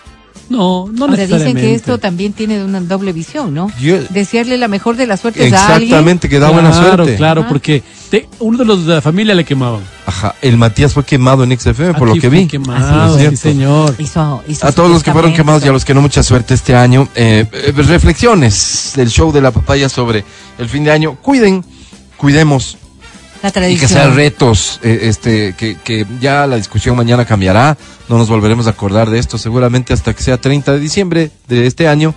Y digo, hay que cuidar la tradición, hay que cuidar, hay que intentar sostener las tradiciones, porque como decía Vero, hay un montón de gente que debe ver maravillada que hay un país que celebra el fin de año con unos muñecos a los que les queman. Fíjate que, Entonces, que grandes muchos hogueras y cosas en así. Guayaquil entendiendo estos que gigantones, sí. por ejemplo, Bad Bunny, vi que eh, Bad Bunny quemaron a Bad Bunny. sí, sí quemaron a Bad Sí. Bunny sentado en una gigante de estas que hacen en ¿por qué no Guayaquil. se me ocurrió a mí? Y sabes que, que lo, ha, lo ha agradecido a través de sus redes sociales. Ah, lo Sí, mencionó. Sí, sí, Eh, no me acuerdo quién más era, pero algunos artistas en una nota televisiva que la veía ayer, ya no me acuerdo, hacían alusión a esto, que fueron quemados y estos act- eh, pues, artistas en general, Sí. ¿no? porque no, no solamente eran cantantes, Sí. agradecían y mucho la referencia de haberlos hecho para quemarlos. Ah, hablando del presidente Lazo que lo mencionabas, el propio presidente agradeció y saludó también la iniciativa que tenían porque él mismo posteó algunas fotos de los de los monigotes que habían hecho, unos súper bien hechos, unos súper ¿Ah, bien sí? hechos, o sea, bien parecidos. Oye, no sé, no sé, eh, estamos con un tiempo un poquito apretado, pero ¿qué me dicen de los de la pirotecnia? Porque hemos hecho mucho esfuerzo por el tema de los animalitos, por el tema, Sí. se ha hecho mucho esfuerzo Y a través cada vez y más. escuchado en medios de comunicación, en algunos, Ah, hablar sobre el tema de Sí. cuidado, los animalitos. Oye, pero eso no cesa, ¿no? Desde No. la tarde, No Alvarito, sé. desde la Era- tarde, temprano, ya qué empezó. bestia era No, Camboya. yo, honestamente no soy nada optimista respecto de eso. En el mundo entero la pirotecnia hace parte de las celebraciones. Pero una perrita se murió, por ejemplo, Sí, postearon Sí, eso. esas Son cosas, son cosas innegables. Si es que hay una confirmación de que esto produce daño y sufrimiento a los animalitos, creo que se ha difundido lo suficiente como para que lo que tengamos hoy como respuesta sea la respuesta que la gente quiere dar. No es que es desconocimiento, como dices, Mati. Se ha hablado tanto de esto que la gente que lo hace lo está haciendo en conciencia de que esto daña a los animalitos. Entonces son Ojalá- personas que toman su decisión de hacerlo conscientes de que están dañando al animal. ¿No es cierto? Ahora, llegar a prohibir, no sé si sea posible, en el mundo entero se celebra, ver, por o sea- ejemplo, el 31 con pirotecnia. Pero sí, ¿Qué sí, sí. pirotecnia? ¿Dónde? ¿De No, qué no, manera? Te voy a decir una cosa. basta. Te voy a decir una cosa. El, el, el, el primer mundo he sido testigo, pirotecnia. ¿Y los perros? ¿Qué, qué te respondo? Ver? Ahí estaban, gritando y llorando. Eso es. Pero pirotecnia Pero en mira, todo mira, lado. Tengo un amigo que vive cerca de la occidental, en la altura de, imagínate, Brasil y Zamora. Pero él vive cerca de la occidental. Dice, amigo, todas las personas que lanzaban desde abajo la pirotecnia. La pirotecnia, él vive en un edificio de cuatro o cinco pisos y tiene su terraza. Y tiene un hijito que tiene dos años y medio, tres años. Si no te imaginas cómo el guau estaba desesperado porque las vainas de esas reventaban a 30 metros de nosotros. Era una locura. Se parecía que estábamos en una guerra. Mira, oye. entonces tal vez el llamado o, o lo que podríamos aspirar a que suceda es que exista algún tipo de guía de recomendación, no sé si de marco dentro del cual esto es permitido. ¿Cuál es el problema de intentar una cosa así desde la autoridad? Que estás permitiendo que suceda cuando hay personas y hay grupos que dicen esto solo no debería suceder. Cuando tú intentas limitar, por mucho que eso, intentes limitar, estás dando vía para que suceda. Entonces, Sí, sí, sí, es delicadísimo Y para una es autoridad venir a decir, No, y para cualquier ¿saben ciudadano. qué? ¿Saben qué? Vamos a permitir, pero en estas condiciones, para que, que no esté cerca los edificios, para que los niños no se asusten, qué sé yo. ¿Por qué no se Algunos van parámetros. a, a Pululagua y ahí revientan todo lo que Porque quieran? también habrá perritos en Pululagua, a ver. Sí, claro, todo eso. Entonces, por eso te digo, es súper delicado llegar a esto. Pero por ejemplo, fíjate Alvarito, y yo voy a decirlo así con todos, con todo lo que, lo que implica, sí, porque, a ver, los diablillos están prohibidos. pues. Esto es algo que está prohibido. Y me he metido en un problema porque vendían diablillos en el mercado de Iñaquito Y vos reclamaste y yo reclamé. Porque, porque ya sabemos pues las consecuencias Claro, de eso. los riesgos, claro. Entonces, por supuesto. Es claro, uno se pone a pensar en todas estas cosas y, y si es que hay quien compre, siempre habrá quien venda. Mira, eh, no sé si estás confundida, Vero, o además también Daddy Yankee posteó video en agradecimiento por su monigote Daddy gigante Yankee y Bad Bunny. Lo he visto sentado, Bad. Wow.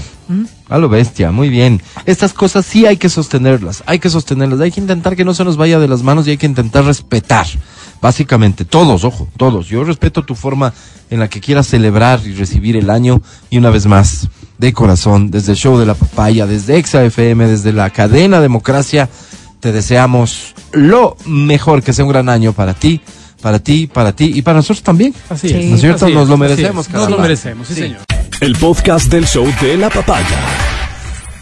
Este es el 3 de enero de 2023, el primer día laborable.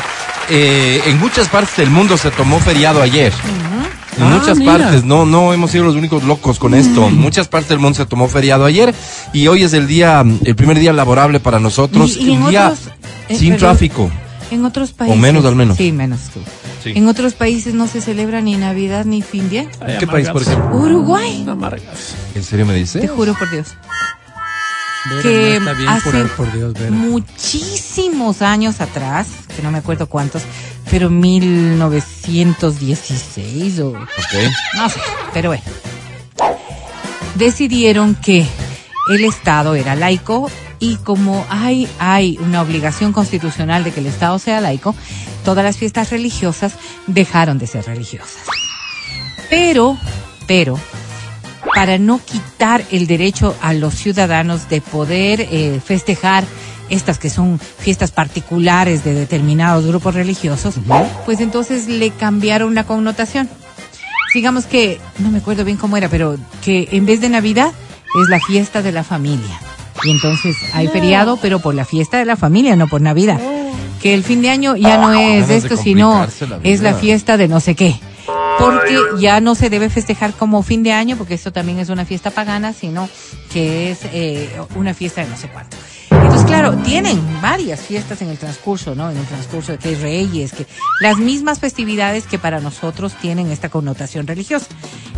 Y ahora solo los que son eh, o, o profesan determinada fe pueden eh, festejar la Navidad o el fin de año, el Día de Reyes o la, la Pascua, porque la Semana Santa también estaba incluida en este mismo proceso, y, y las otras fiestas. Pero como Estado no hay, no hay feriado de Navidad.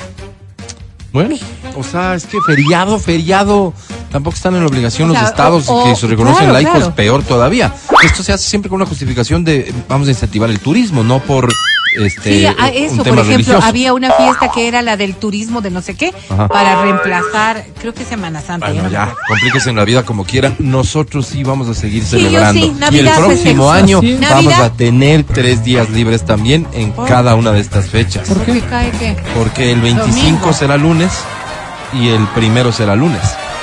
Ah, Esta vez claro, fue domingo. Claro, claro, ¿No es claro. cierto? Entonces vamos a tener tres días. Llegue el amarguete que llegue, como Así es, quiera. así es, Ahí así estamos. Oye, quiero contarles algo. Quiero contarles algo que también tiene que dejarnos lecciones sobre nuestros espacios públicos y sobre lo torpes que somos. A ver. algunas personas. A ver, a ver. Ok. Ay, Ayer en, en un aeropuerto he perdido mi mochila, Ok. Que contenía todo. No, Contenía eso, sí. no. Ah, pero no de haber tenido Sí, eso. sí, no, sí. sí. Porque pasa, También, también. pasa que pasas el filtro y yo meto todo en la maleta que estoy cargando, ¿no es cierto? Para evitarme esto de en la bandejita voy a poner cosa por cosa, que si el reloj, que si la billetera, que si el arma, que esto, que, ¿no es cierto? armado. Algunas personas consideran que es un arma. Eh, en fin. Yo guardo todo en esta maleta y luego, el arma. en la medida que va pasando el tiempo voy sacando las cosas. ¿ya? Me olvido, pierdo. Mi culpa, mi absoluta responsabilidad. Dejo donde estábamos sentados la maleta y me subo al avión. Me doy cuenta en el avión. En el avión lo que alcanzo a hacer, com- comprando internet en, en el avión, es anular tarjetas, cosas, etcétera. Intentar notificar, o sea, intentas reaccionar, pero Claro. Pero los, los ladrones son mágicos porque ya te habían empezado a querer comprar con tu tarjeta. No, mira, está todo bien raro, está todo bien raro. ¿Por qué? Ya di por perdida la maleta. Mi hermana fue al aeropuerto. Estuvo ahí dos, No yo, tres horas. No yo, no, la otra. Eh, La que sí contactó a los supervisores, sí etcétera. Y no hay, no hay, no hay, no hay, no hay. No, no hubo, se perdió. Alguien seguramente agarró y se fue. ¿Algún- Esta mañana, 8 de la mañana, recibo una llamada. Y me ¿Aló? aparece en el identificador y dice el- la ciudad desde donde me estaban llamando. ¿Y cuál es? No contesté ese rato. Mi estrategia siempre es así, con mujeres, con políticos, con Ah, todo. o sea, que guau. insisten. Dejo, veo si insisten y si no, ya llamo yo. Ok. ¿No es cierto? ¿Insistieron o llamaste? No, llamé. Llamo, me contesta. A ella también le tiene que haber salido, al menos desde dónde estaba recibiendo la llamada, porque de entrada me aborda, me dice, ah, sí, mira, te llamé desde mi personal, porque las, las líneas de esta oficina no me permiten hacer llamadas internacionales. Tú olvidaste tu maleta ayer aquí en este aeropuerto. Este, Mentira, ¿lo vas a recuperar? yo abrí, ya la tiene mi hermana. ¿Por qué no me avisaste? Wow. Te digo a mi Este, mira, eh, Ah, no. La, la encontramos y como estaba aquí tu cartera y todo, logramos dar con este número, así que te quería informar para que procedamos con la devolución. ¿Y la plata? Había algo de plata, ok, en efectivo quiero decir. Imagínate el protocolo que tienen ellos para asegurarse que esto no, no vaya a ser tentación para el ser humano, la persona que, que ah, pero tiene era que... un empleado, entonces. Era una persona de estaba en la oficina de de, de, de cosas perdidas. ¿Y por qué cuando fueron a ver no de, porque no aún no aparecía. Ah. Qué lindo que es un país organizado. Organizado al punto de que el efectivo lo convirtieron en una tarjeta de débito para evitar que hayan billetes sueltos y asumen que yo puedo demorarme en- en, eh, o, o que iban a tener que enviarme al Ecuador. Me dijo, se puede, va a ser un gran relajo porque meter documentos y cosas no es sencillo. Este, computadora, todo. Wow, recuperaste Y- todo. Entonces es Bendito mejor si alguien de tu familia autorizado por ti puede venir a retirar. Entonces sí, pero convirtieron el efectivo en una tarjeta de débito para evitar la tentación de cualquier persona pueda agarrar un billete. Increíble. Miren lo que es, ¿no? Qué loco, ¿no? Otro mundo, qué bien, qué suerte. No me En menos de un día, porque eh, esto sucede ayer hacia las ¿Nueve? 10 de la mañana y hoy a las 8 ya estaba eso convertido en tarjeta de débito. Esperando para ser devuelto. Dios es grande, mira. Me han dicho y aparentemente está todo con todos los detalles. Dos lecciones, no seas bruto. La cuando- primera y la más Pero mira, o importante. sea, yo debo de reconocer, Dios te Eres cuida bruto. de una manera tan maravillosa, Sí, ¿no? sí. ¿Te acuerdas No, y que cuando bruto, perdiste todo con todo y pasaportes Claro. en el mall? E igualito, el- gracias a Dios, los administradores del local guardaron todo. Sí, sí. No, este Sí, sí, sí. se pasa. Dios es bueno con el bruto. Sí, sí, sí. Podría ser, ser un lema, ¿no es cierto? Sí, sí, sí. Y sí. luego dos, tener protocolos en- eh, para estas cosas. Imagínate, yo estoy hablando bien, debería, este, no sé por qué no lo hago, pero no lo voy a hacer.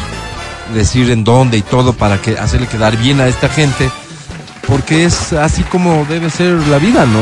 Pero Debería te en encuentras algo que no es tuyo, Debería ser en todo a devolver lado. nomás. Así es. Así mucha gente ser. que nos escucha en este momento tiene esa política de vida. ¿no? Claro. Muchos no, pero muchos sí. Pero sabes que Muchos veces tienen esa ah, política de vida de decir, "Ve, me ¿Alguna vez te pasó esto". que encontraste algo?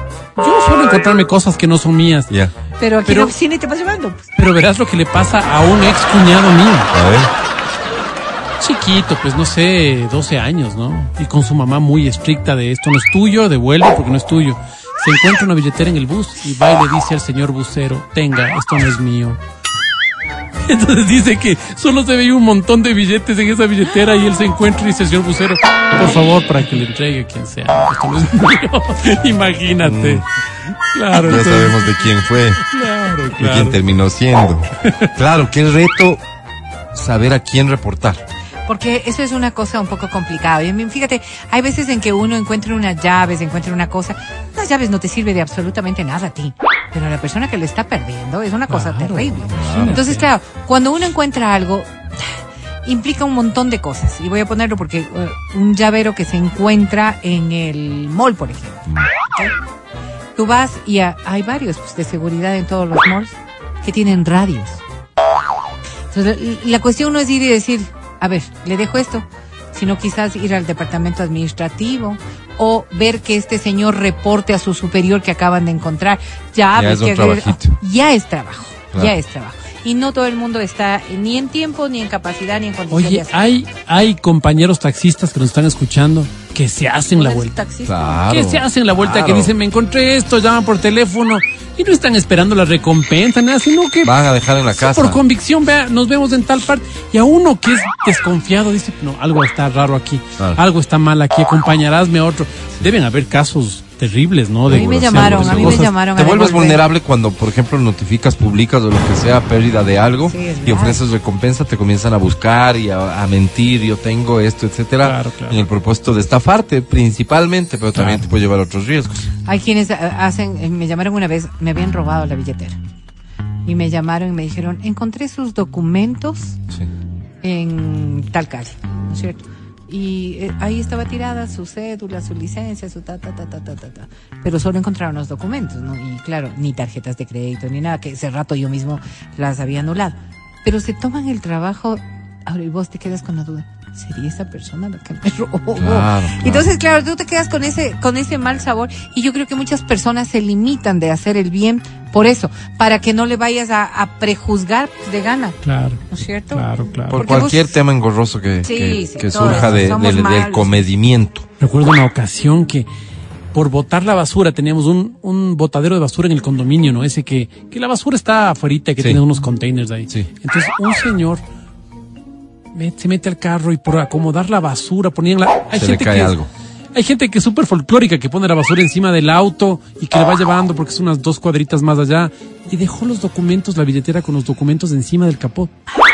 Entonces fue cuando botó la basura, ya se olvidó. O sea, se arrancó y se había ahí. Entonces, la que era mi esposa encuentra esto.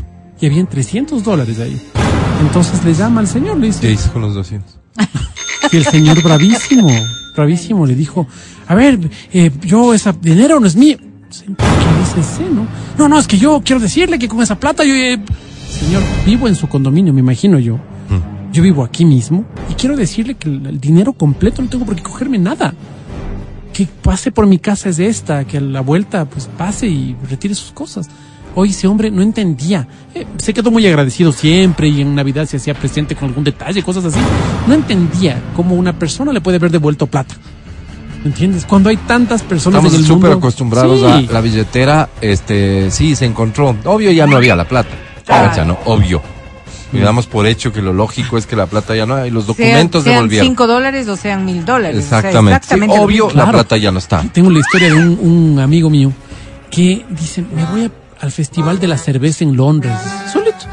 Había el Festival de la Cerveza en un lugar de cervezas Le encantaba artesanales. la cerveza, ¿no? Y se te daban unos vasitos que parecían dedales. Entonces, para que vayas probando. Y probé, dice, habré probado unas 60 de esas. Y estaba chumado completamente. Entonces he quedado dormido en la mesa. No me acuerdo nada, dice. Cuando yo abro los ojos me encuentro en mi, en mi cuarto. Me encuentro en mi cuarto ya. Al lado en el velador, mi, mi billetera con toda la plata intacta, ¿sí? Y una nota que decía, por favor, acérquese a cancelar la cuenta. La persona que le trajo fue el mesero. Acérquese a cancelar la cuenta, por favor. Y había que añadirle lo del taxi, que es tanto. Pero él pudo haber cogido la plata haber dicho, ya, aquí me cobro la Cobrarse nomás. no. Entonces, acérquese. Qué loco. Entonces, claro, él dice, Qué gente rara. imagínate aquí, gente rara, exacto. Qué Entonces, confianza la del hombre de que no mañana ya va a venir a pagar el taxi, a pagar la ¿Cómo cuenta. no va a venir? Claro. ¿Cómo Claro, no va a ¿cómo venir no si va a le a dejar en la casa? o esas cosas que ves en TikTok de las, de la, de las granjas o pequeñas casas de estas eh, campestres en, en los países eslavos donde te ponen, bueno, en los países del primer mundo, no solo los Ponen los eslavos. productos de ahí afuera. Los productos con un, un tarrito que tiene sueltos para que vos puedas coger tu billete y coger los sueltos, el vuelto y vos mismo. Esto es inconcebible, pues aquí es inconcebible. Es una locura. Qué bestia. Tendremos derecho a soñar que eso pase alguna vez. Sí, señor. Estás escuchando el podcast del show de la papaya de Exa FM. Historias de gente que hace el bien, si hay un montón también deberían ser contadas. Les cuento, dice, hace más de 20 años salía de Ecuavagen en Quito. Ok. Al subir al taxi, en la vereda me encontré una billetera. 700 dólares tenía. Qué Wow. bárbaro, 20 años. Y en dólares. 20 años, ¿ya estábamos dolarizados? No. Ah, no, ya, claro. sí, claro, 99. Me la llevé a la oficina y llamamos. Era una persona con documentos alemanes. Fue su esposa, recogió la billetera, me quiso dar 100. No acepté.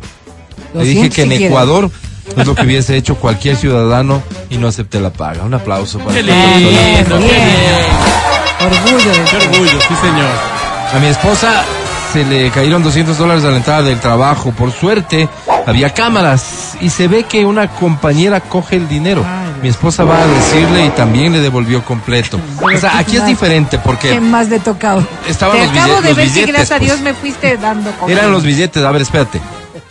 Te encuentras billetes en la calle. Esto cambia dramáticamente las cosas, ¿o ¿Y no? de quién es? Total. ¿Y de quién es? ¿A quién le das? ¿Y de quién es? Exacto. Yo sí me he encontrado. Y te quedas, pues. ¿Y qué voy a, a quién le doy Claro, al ¿y qué viento? haces? Claro, ¿qué haces? Tres mil dólares tirados de ahí, ¿qué hago? A ver, Claro, claro, claro. Sí, sí, sí, no, o sea, no, tres mil dólares es decir. sí, 20 dólares. Pero te encuentras un billete de 20, dos de 20, Uno de cinco. con uno de 5, uno de 10. Hasta días que no tienes ni para el bus. Ah, sí, cua- ¿Qué, qué, qué haces? Inmediatamente Perdón, le dices, Alvarito, regresa a ver al cielo, gracias gracias, Diosito, señor. te acordaste si cuando, de mí. si cuando te pones el pantalón a los tiempos, metes la mano y te Diez. sale billetito. Claro. Dios. Es Dios. ¿Qué más? Es Dios, ¿no es cierto? Totalmente, totalmente. En el ¿Qué caso de la la billetera, persona como, que se le cayó como vos dices, pero la billetera cambia porque esa billetera tiene nombre y apellido. Así es. Eh, esta persona que les contaba hace un momento, este ex cuñado que deja al señor del bus la plata, él se encontró en la época de sucres, dos millones de sucres en un atadito en la calle. Y dice, no sabía cómo, cómo pagar el arriendo del local que teníamos. El arriendo costaba dos millones de sucres. Entonces, si no es Dios, ¿qué es? Claro, claro. ¿Entiendes? Absolutamente. El tema es que, en cambio, si vos te encuentras plata es porque a alguien se le cayó. Y eso sí da dolor, ¿eh? Bien probable, ¿no? Claro. Si no fue directamente Dios el que te puso ahí. O utilizó a alguien Así para es. que te llegue a vos. Ese alguien perdió esos dolaritos. Así ¿Qué es. piensa esa persona? Claro.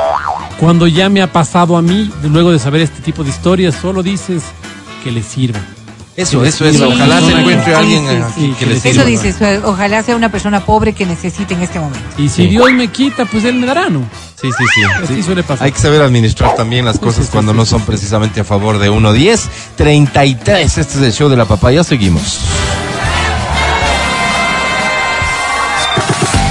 Seguimos con el show de la papaya en Exa FM. Ahora presentamos. Muestren respeto para recibir en su primera presencia en el 2023 en la cabina naranja a la Sensei de XFM.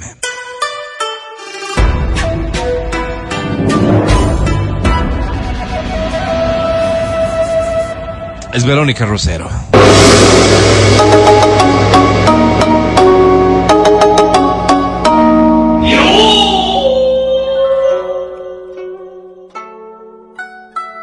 Que la paz reine en sus vidas durante todo este año.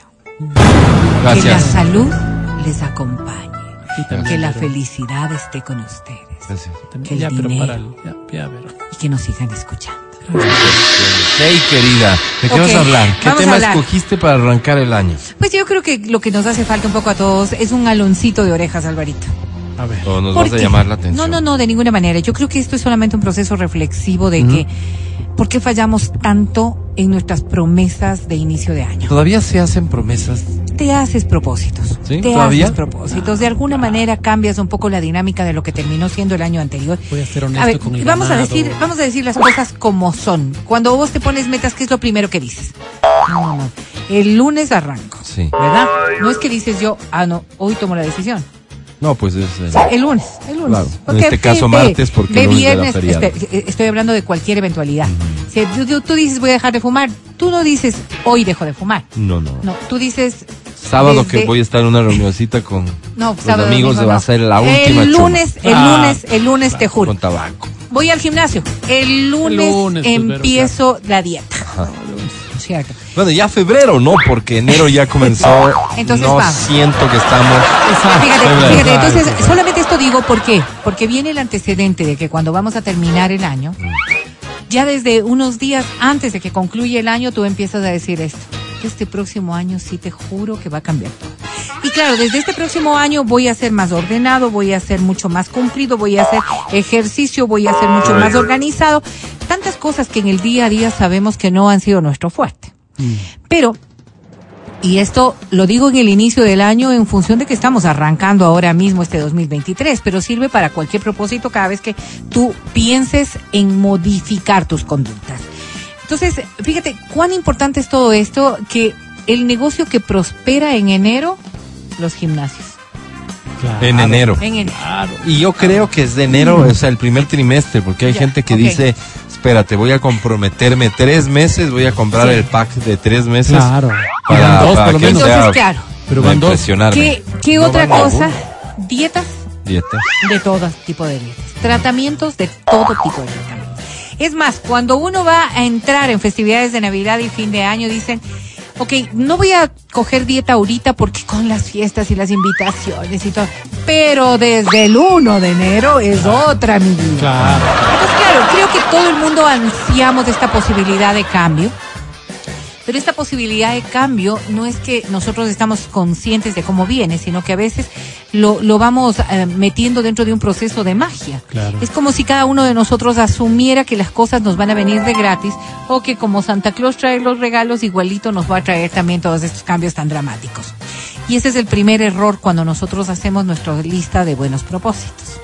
Cuando nosotros estamos, sobre todo, conscien- conscientes de que hay cosas que corregir en nuestro día a día, lo ponemos dentro de la lista, no lo ponemos en la dimensión real.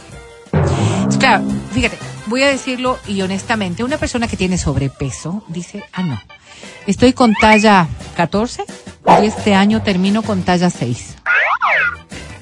Sí, o sea, salvo que te mueras, porque Claro, ¿qué de otra manera vas a poder hacerlo? Y está como complicadito. Está como complicadito, ¿verdad? Pero, claro, si, si me pongo así de, dramática, dices, eh, yo qué sé, no, este año sí voy a ahorrar, no voy a desperdiciar No. nada. Sí, gastaré en lo estrictamente necesario. En realidad vas a poder hacerlo si eres una persona que normalmente eh, no eras pues ahorradora, si eres de- de estas personas que casi siempre te dabas un gustito, no estoy diciendo que seas derrochadora, pero te dabas tu gustito, salías por allí, te gustaban las reuniones con las amigas, con los amigos. Entonces, estos cambios tan radicales no sirven. Y debemos reconocer que no sirven porque no son propósitos honestos. sino exigencias que nos hacemos y a las cuales las vamos a sabotear mucho antes de empezar. Pero ¿en dónde está el problema? ¿En lo radical que es En lo el cambio? Radical, en Pero lo los radical, cambios no tienen que ser radicales. no necesariamente dependiendo de qué. O sea, si tú eres un ladrón, tienes que dejar de serlo, así de Soy un radical. derrochador, para no Sí, ponerlo sí, en términos así. Si eres un derrochador, tendrás que, que eh, dejar de aprender serlo, pues. a administrar tus, tus bienes. Pero ¿qué es derrochar?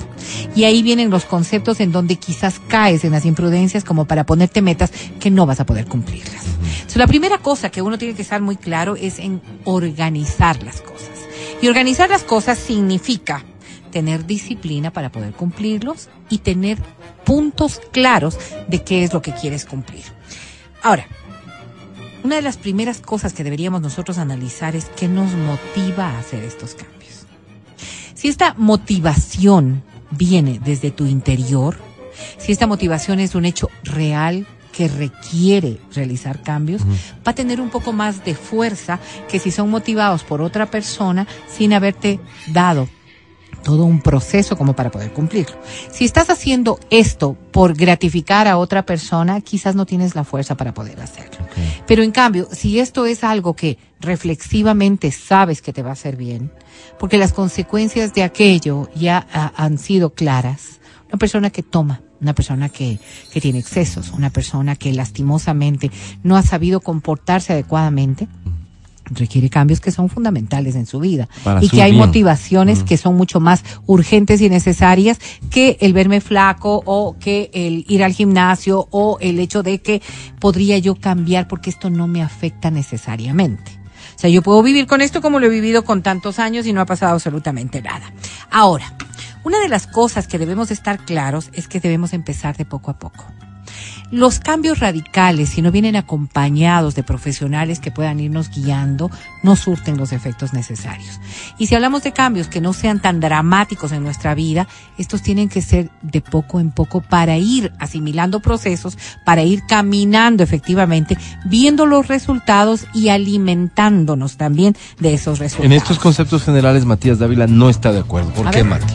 No, no, no estoy de acuerdo, estoy de acuerdo. Yo creo, ay, yo, yo le, yo le utilizo una palabra que es la palabra mares. Una meta tiene que ser medible, aceptable, relevante y específica en el tiempo. Entonces, claro, ¿qué entiendes por relevante? Pues yo quiero esta, este año, no sé, yo tengo un carrito, por ejemplo, un carrito del 2019. No, 2021 es mi carrito. Yo quiero cambiar de carro. ¿Es o no relevante? Para unas personas será, para otras no será. Mientras más relevante sea, mientras más, mientras más tenga que ver con el beneficio a las demás personas, el- va a ser mucho más relevante. Ahora, si el carrito este, ahora tengo una familia más grande, necesito un carrito más grande, pues evidentemente aumenta el nivel de relevancia y va a ser mucho más o fácil. si lo vas a utilizar para el negocio, o si O vas el a tener- negocio, Claro. pues. Entonces, fíjate, hay cosas en las que uno a veces no se pone a pensar.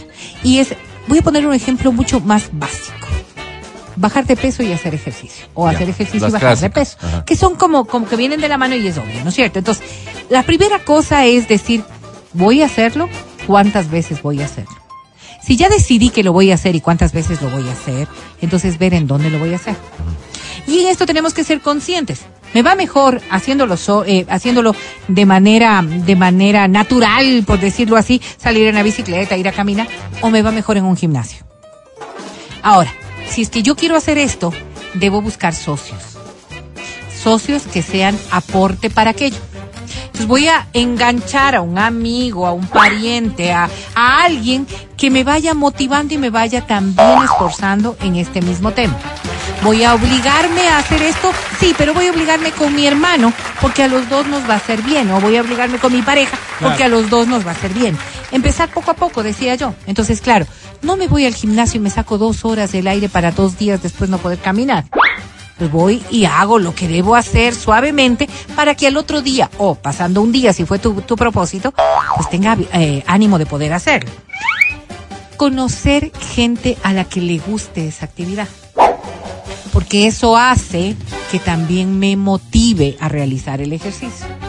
Todas estas cosas, si lo graficamos en otros propósitos, que no sea necesariamente el ejercicio o bajar de peso, sino en otras cosas que sí nos son interesantes, nos van a ayudar igual. Porque lo que somos es, somos seres sociales, que necesitamos ayuda, apoyo, que Oye. necesitamos gente que nos levante de la cama o que nos motive a hacer determinadas circunstancias. ¿Aprobación? ¿Juega? Sí, sí, sí, de- indiscutiblemente, indiscutiblemente, porque las personas, eh, yo creo que la mayoría de los seres humanos vamos viendo cuando alcanzamos metas, este, y no es sentido de vanidad, no es sentido de egocentrismo, sino es aprobación social de que estás haciéndolo bien. ¿De quién viene la aprobación? Es importante. Sí. Juega un papel también los círculos, ¿no es cierto? Cuando tienes que cambiar de círculo. Ah, vamos a eso. para, para poder cumplir con eso. tus metas, porque el círculo que tienes hoy no lo valora y por el contrario hasta puede ser una amenaza para que cumplas tus metas. Por ejemplo, fumar o Más tomar. jodido, claro.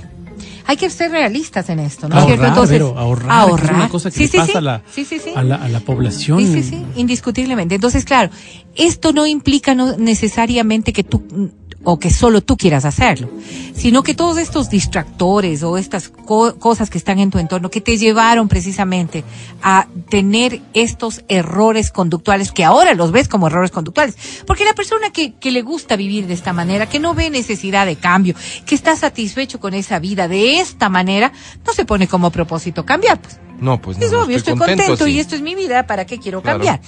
Si tú estás pensando en cambiar es porque hay alguna insatisfacción personal. Sí. Y entonces esa insatisfacción personal te tiene que llevar, yo no te digo que te apartes de tus amigos, no te digo que te apartes de tu familia, Pero en algún momento sí puede ser necesario pero, apartarte. pero las circunstancias primarias son fundamentales. a ver, el poner- de la oficina con el que fumabas, Exacto. el compañero de tabaco. Entonces Claro, tienes que ¿no? tener estrategia, pues. Ya, ya verás, no puedes pues claro. andar con el ñato del tabaco, Sí, ya no verás. puedes comprometerte con él a después del almuerzo nos vemos, verás abajo, Mm. en la terraza para Pero, fumar. pero verás lo que hace Ya el no, pues. tabaco. Sí, el tabaco, sí, pese a que está socialmente aceptado, cada vez menos creo yo en espacios públicos, es decir, Sí. pero está socialmente aceptado. O el trago. Mm. Tu pareja puede decir, oirás lo que dice Doña Berito, animal. Eh, no, no, sí, no le deja de estar chupando ahí, te estás gastando la plata nuestra. Aterricémosle otra cosa, el ahorro. Imagínate lo que es juntarte, como dice el Avero, con socios. Oye, ¿qué les parece si este año ahorramos? Vamos de, via- de, de vacaciones el próximo año. ¿Sabes Con qué? una cuestión Exacto. que sea así tan Y sabes que ahorremos para comprar un terrenito, para poder, con lo que quiera, sea que Dios queramos. quiera, Entonces ahí sí te involucra. Y vamos a hacerlo más familiar. Pero, pero, pero necesitas aliados. Aliados. Vamos a hacerlo más familiar. Y los círculos. Los aliados son tan ¿Y sabes necesarios como Perdóname. alejarte de los que no Sí, son. Y Vero, Sí, sí. una cosa.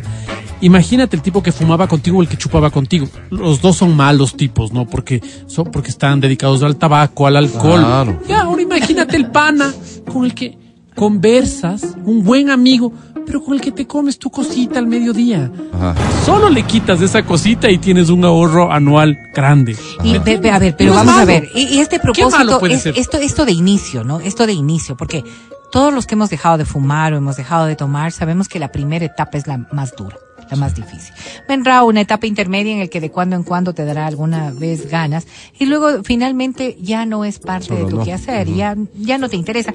Y claro, esa amistad con la que tomabas o con la que fumabas o con la que derrochabas o con la que gastabas, no tiene por qué dejar de ser tu amigo son las circunstancias momentáneas en las que te veías expuesto a pecar de aquello que hoy quieres dejar, lo que te tiene que Sí, motivar. pero ya no eres tan plan para esa persona que se pega a los Entonces, tragos eras y vos ya plan no tomas. solamente, eras plan solamente de chupe. Entonces, ahí no estás perdiendo mucho, ¿no? O sea, yo diría al menos, sí, las cosas que son básicas y fundamentales en la vida, sí tienen que tener un compromiso. Mira, el grupo de hoy no, que hay tantos grupos de amigos que hacen deporte, algún deporte específico, si la bicicleta, si el pádel, lo que sea. Dejas de hacer Ya pádel, llaman nomás. dejas de jugar pádel porque estás gastando mucha plata en el alquiler de la cancha, que no es barato. Entonces tienes que dejar de hacer, más bien sales a caminar. No se trata de que dejes el ejercicio, ese no es el argumento. El argumento es dejar el gasto que significa jugar el pádel. Los panas del pádel ya no te van a llamar, pues. Claro, ¿para qué? Si y no, es una actividad mala, y no es que, ah, es que no te servían esos amigos. Claro. No, Claro. con ellos tenías esta actividad, ya Es no que, les eres bueno, sí, útil. Sí, sí, debemos hablar también de, de estos grupos, ¿no es cierto? Claro. Estos grupos sociales.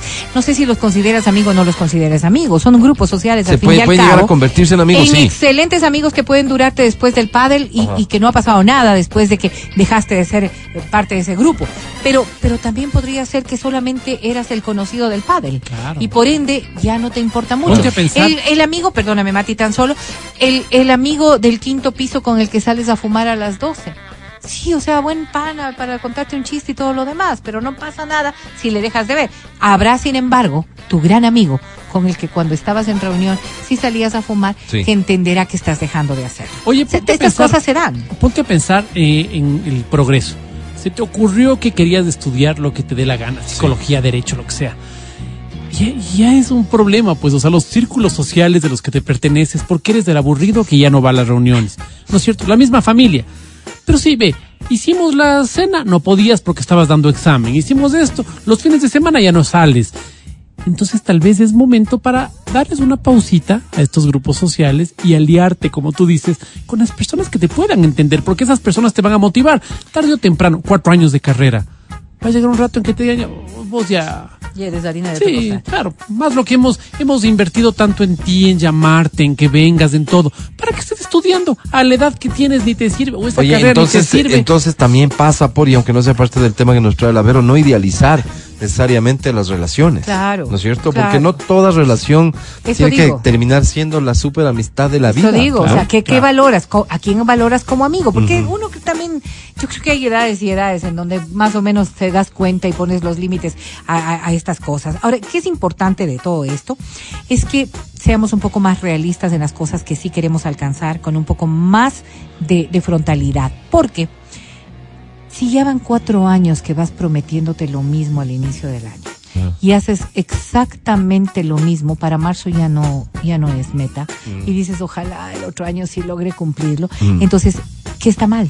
Quizás no eres tú el que está mal, Sí, sino no. cómo estás encaminando la realización Obvio. de ese acto. Sí. Y si estoy repitiendo las mismas cosas, si me voy a enganchar con el gimnasio desde diciembre, en enero 1 estoy aquí, y vas de enero 1 y vas de enero 15 y al 30 de enero ya no volviste, Sí. algo está pasando en ese propósito. Entonces, claro, revisar un poco qué has hecho, revisar un poco qué fue lo que te distrajo de la- del propósito, revisar un poco por dónde podrías cambiar la dinámica, buscar ayuda, ver a quién sí le funcionó, ver qué hizo distinto de lo que estás haciendo tú, o ser más realista y consciente. No me puedo ir todos los días a las 6 de la mañana porque me estoy agotando porque tengo un montón de obligaciones, me cuesto tarde y todo lo demás. Quizás cuatro días a la semana, tres días a la semana y ponerme un horario Pero para eso es ir más acomo- temprano. también, también está el riesgo de que eso es ir acomodando las circunstancias, o sea, cosas a, estoy dando a la mediocridad. Y sabes Estoy dando qué? ejemplos tan solo en la posibilidad de que vayas cambiando los rumbos que no te están permitiendo realista cumplir sí con está ese bien. propósito. Pero sabes qué, no siempre es fácil hacer este mea culpa y darse cuenta. Tengo un amigo que, un genio el tipo, un genio, un genio, un genio el tipo, pero muy malo para administrar su negocio, muy, muy malo. Entonces, eh, siempre que hablamos, los últimos 20, 25 años que hablamos, la conversación es la misma. La conversación es, quiero lograr esto, pero no puedo. Entonces, ¿por qué no consigues un administrador para tu negocio? Porque se van a robar la idea. Es un tipo que es un genio para dar ideas. Ya. Pero la última conversación fue 25 años has- te has cuidado de que te roben las ideas. Que han terminado finalmente en manos de otras personas, porque a veces él tiene unas ideas tan brutales que dices, oye, esto ya se le ocurrió a alguien en Singapur. Ya se le ocurrió, ahí está, pues la, la aplicación que querías hacer ya funciona. Esto ya está, ya. Así que es difícil, no siempre es fácil Claro que sí. decir, a ver, ok, algo estoy haciendo mal, voy a tomar el criterio de, ya sea un amigo por bueno que sea o un libro por bueno que sea. Es complicado, es complicado, no es fácil. Yo creo que hay que tocar ciertos fondos o estar con ciertas incomodidades para que las cosas funcionen. Sí, sí, y muchas sí. veces una amiga me llamaba el, el fin de año y me decía, ¿sabes qué espero? Perdona que te lo diga, amigo, me dice con todo el respeto, espero que tengas días difíciles. Porque los días difíciles son los días de los aprendizajes. Perdóname que te lo diga, te lo digo con amor. Decía, tienes razón, oye. O sea, no sé si como deseo esté bien, pero estos días difíciles son los días del aprendizaje. Entonces, tal vez sí es beneficioso también incomodarse un poquito. Ah, porque qui- la quizás a- comodidad... salir de, de a ver, salir a flote de un día difícil. Yo jamás desearía a nadie un día difícil, siéndote absolutamente honesta. Que salgas a flote de tus problemas, indiscutiblemente. Que ojalá no se presenten, qué mejor. Porque, porque creo que si bien los días difíciles nos llenan de aprendizajes, también hay días difíciles que a veces no los logramos superar y que pueden rebasarnos. Entonces, ¿quién está en capacidad de poder decir esto sí y esto no? Esto, ah, que me venga un día difícil, pero difícil hasta aquí nomás, porque si no, no. O sea, prefiero que no me lo desees. La verdad, la verdad, te soy Oye, honesta, pero, pero qué bueno que podamos aprovechar también las, las experiencias negativas para salir a flote. Lo que sí vale la pena estar claros es en que cuando nosotros nos ponemos retos, que sean retos reales, que sean retos que sí queremos superarlos. ¿Sabes cuál es el problema eso respecto de eso que me parece solo elemental? Porque sensatez es eh, las frases de estas que ahora ya se apoderaron de todo, que dicen nunca es tarde, por ejemplo. Entonces yo, yo me pongo a pensar y digo, espérate, este año cumplo 50. Ya es tarde para un montón de cosas y lo mejor que me puede pasar es que acepte que es tarde. Para sentirte de 20, para sí, pues enfocarme ya, en otras ya, cosas pues. que para las que no son tarde. ¿Me explico? Pero ahí vivimos en un mundo en el que nunca es tarde. Sí, eso vivimos decía. en un mundo en el que todos podemos. No, y, no es y- cierto. y- y- y no es necesariamente cierto. No, no es cierto, Alvarito. Capaz que ya es tarde para algunas cositas y lo que hay que hacer es un enfocar de nueva cuenta Pero fíjate, cuáles o sea, a sí ver. son unas metas Vamos a ver, alcanzables. vamos a ver. Para mí ¿Qué es piensa el, tarde. el metólogo del programa? para mí, para mí es tarde, por ejemplo, ¿Para qué, bro? para bailar tango.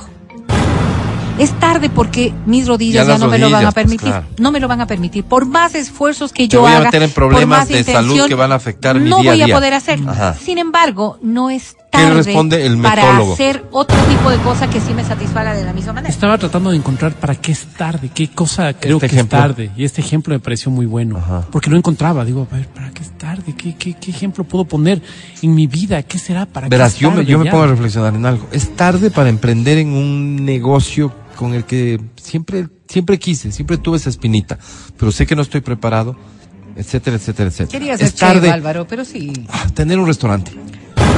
Ya, es tarde porque a estas alturas, 50 años, ponerme a pelear con un Un negocio muchacho naciente, ¿no es cierto? Que venga con otras ideas. Aprender de ese giro y poner en riesgo lo que tengo, es tarde. Porque recuperar lo que pondría en riesgo si no me va bien, ya es tarde. ¿Sabes que me hace sentido más del tema del tango que el tema del restaurante? Pero es que el tango es fácil. pues. claro, porque tal vez No he es visto. fácil, Álvaro, es bien complicado. No, no, es fácil decir no voy a, a porque, bailar tango. porque tal vez he visto personas mayores a nosotros Ajá. emprender el Sin negocio del duda restaurante. sí, sin duda sí. Es que los casos de éxito que siempre existirán en todo, por imposibles que parezcan, no deberían marcarnos el camino ni, ni, ni significar la responsabilidad para todos. Yo, yo, yo intento en mi vida ser sensato, práctico, y creo que es importante aceptar las limitaciones también. Y las limitaciones que trae el tiempo, por ejemplo, para bailar tango. Eso te digo que ahora bailo como paso doble. Claro. Es jodido el, el bailar tango, es jodido. Los que Alguna bailamos vez sabemos. bailar un poco, pero ahora es imposible. como paso doble. Entonces, renunciar a lo que era mi sueño, yo siempre soñé con. Tampoco tiene que ser una derrota, o sea, hay cosas que se cumplen y hay cosas que no. Ya, Y creo que hay una delgada línea. Entre. entre el tema de cuándo renuncio. Porque en el tema de las rodillas me queda tan claro. No puedo. O sea, físicamente no puedo. El dolor, Pero tengo un sí, dolor ahí permanente. no Por eso, por eso es fácil dices, el ejemplo, pero el Pero negocio. el otro, el negocio, digo, hay una delgada línea. ¿Cómo, ¿Cómo hago? Porque yo, el caso que tengo al lado del señor este que le conté, A ver, pero es que te voy a poner una empezado a los cuestión. 60. te voy a mira. poner una cuestión. Voy a arriesgar el patrimonio familiar teniendo un negocio como el que tengo para cambiar de giro y ponerme esto. No, no, no. También ta- puede no le ser un pongas tan limitante. dramático. No le pongas tan dramático. un Pero digamos que tienes el capital para invertir. No es un capital que está en otro negocio, no. Tienes el capital, lo, reuniste, te- son tus ahorritos. Lo que te devolvieron en la tarjeta de débito. Lo que, lo que, lo que sacas de, de, del IES cuando ya no trabajas. La cesantía. La cesantía, el- la liquidación, lo que quieras, tienes el capital. Invertirlo en el negocio implica el riesgo. Claro, claro, claro. Y los riesgos están hechos para quien puede asumir esos riesgos. Exacto. El mundo en el que hoy vivimos del todos podemos, yo no me lo he comprado, no me lo he terminado de comprar. te Pero digo. no todo el mundo está hecho para eso. Por eso te digo, yo quiero, mira, yo tengo casi 50 como tú, pero quiero empezar a hacer bicicleta. Pero yendo te digo, mm, no, tienes razón Álvaro. Me caigo ahorita, no es como cuando me caigo a los 20. Ajá. Entonces es momento de renunciar. cuando habrá muchos ciclistas que dicen, al contrario, hoy es el momento para empezar. Por eso te digo que la línea es muy Incluso en lo físico, incluso en lo físico, tal vez todos podríamos con determinadas consideraciones. Berito, no, no vas a poder bailar tango como en este video, No, no, ya no puedo. pero vas a poder los pasos básicos y, y te vas a ver súper Yo, bien yo me veo, bailando por ejemplo, tango. estudiando Derecho, ¿no? Vas a poder hacer bici mati, no vas a poder mira. competir, pero vas a poder hacer bici en estas consideraciones, Con comprándote una bici así, poniendo la altura del asiento así, una bicicleta de un peso así y O manejando estática, pues, y manejando sobre También. estos terrenos. Mira, Sí, Quiero adaptando. estudiar- quiero pero estudiar es parte del, del reconocer que ya no Es estamos verdad. para todo. quiero estudiar Derecho. ¿De Tengo verdad? 50 años. Acabo a los 50. ¿Para qué a los 56? No, los O sea, 54 nomás acabas. Bueno, pero ya 54 está ya. ¿Quién me va a contratar a los 54? Si necesito una experiencia, ¿no? Para que la gente me contrate. A esa altura, ponerme a ver bien. Creo que clientes. es difícil. Creo que es distinto, Entonces, creo que hay es personas distinto. que pensarán y dirán, no, Creo ya es no estoy para esto. Yo soy una de ellas, ¿no? Para estudiar una carrera de esas, no, muchísimas gracias, ya no quiero. Ajá. Y no quiero porque no quiero quitarle tiempo a otras cosas que en este momento me están llenando. Pero son- Pero hay tantas personas del otro lado que dicen, Matías, sigue tú, porque yo sí quiero. Mi sueño fue estudiar Derecho y me estoy graduando a los 65 años. Sí. Y no me importa si no me contratan, porque para mí era una, una cosa que tenía Personal. que hacer. eso, no hay necesidad. Eso es cumplir con un objetivo que no te está significando ningún No, otro le riesgo ni significó, nada. le significó No, ¿Qué le cuatro significa? años de estar lejos Es de... destinar tiempo. Claro, y le costó, pues. Le costó. ¿me Sí, pero no lo harías si ese dinero sería el que necesito para sostener mi negocio o Claro. para sostener la casa. Para, para darte gusto Eso- en yo tener creo un que- título que te- Exacto, tú mismo es muy dices, delgada la no línea. vas a ejercer. Tal Que vez no lo divide harías si ese, a la ese dinero persona le podrías dar tan solo lo para la educación universitaria se- de tu hijo. Ya lo pensarías. de que se acobarda, pero también es delgada la línea de la persona responsable de la irresponsable. Claro, es una Porque línea delgada, ¿sabes? Para unos serán irresponsables, para otros serán luchadores. Cuando yo veo las personas que invierten, Ajá. digo, Dios mío, ¿en qué estás pensando? Y, cuando hablo, por ejemplo, con los ¿Qué traders, inviertes? Es la pregunta clave. cuando hablas con los traders y dices, inviertes tu patrimonio, inviertes de donde viene el, el diario, verás, tengo un amigo, inviertes del futuro de los tuyos. Tengo un amigo que es trader. Y estos traders han salido a tener una lógica muy parecida a la de los de Sil- Silicon Valley. Dicen, quiebra dos veces y quiebra rápido. Hijo de manos, quebrar. ¿Te das ¿A cuenta lo que es 50 quebrar? años? A esta edad, quebrar. Dale, quiebra, quiebra y quiebra rápido. Wow. O sea, Yo si no tienes sé. posibilidades de salir. O sea, está yo, raro. yo, Yo no yo sé. pensaría que. Fácil decirlo. Por eso te decía. eh, Yo conozco un montón de gente, tengo la suerte, pero perdón, de conocer un montón de gente que quiebran, no les pasa nada, pues. No les fue bien en este negocio nomás. Pero es que tal vez tenían cómo responder, Alvarito. Porque tienen con qué Porque responder, luego, digo, no les pasa si, nada. si es que yo me pongo a pensar en esto, ¿no es cierto? Y digo, está bien, quiebro y lo que quiebro es perder la casa donde viven los míos. Y si es que quiebro y lo que significa Porque hay una es historia que no voy a que poder, contar del que no voy a en riesgo poder todo, perdió todo, pero la surgió, universidad o el y ahora es estudio el a mis dueño de. Mar Donald. O sea, Sí, sí, ahí sí me pongo yo también en duda. Sí me pongo en duda. Sí están bonitas sí. para verlas, pero creo que uno tiene que partir de su situación personal también. Claro, yo creo que eso es muy personal, como tú dices. Cada uno sabrá hasta dónde, ¿no? Cada uno sabrá hasta O si dónde. eres más pro riesgo. Él es pro Algunas de cosas, algunas cosas sí, ¿no? Algunas cosas sí. Por ejemplo, como te digo en el tema estudios, yo mismo, yo soñaba con ser antropólogo. Soñaba. Hasta ya los, te hablo sí de creo que se hizo. 40 años, ¿no? ¿Qué es un antropólogo? Un señor que... Las No relaciones sociales. Entonces resulta que soñaba con ser antropólogo, verás. A los 40 tuve que decir, a ver, honestamente, viéndome al espejo, Pana, son cuatro años. Estos cuatro años son de lectura full, full lectura. No hay esta vaina a distancia. O sea, tienes que ir a la universidad. Eso implica que tienes que conseguir un trabajito que te permita hacerlo. Claro. ¿Sí? Y además, tienes un problema visual que no te permite leer los libros físicos, sino escucharlos. Ok. ¿Será que todos los libros de antropología puedes escucharlos? Tal vez no. ¿Qué vas a hacer en ese caso? Habrá quien te diga que renunciaste al sueño de tu vida y que eres un cobarde y no sé qué. Y Y, habrá otro caso- que te diga, como tu servidor, creo que fue la mejor decisión. y Pues, en ese amigo. caso dije, muchísimas gracias, lo entendí, gracias. Otra meta, tengo que llegar en moto a la Argentina.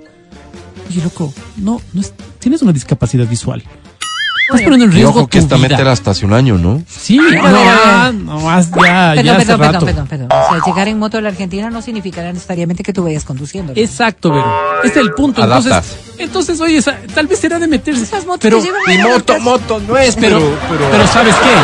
Pero ¿sabes qué?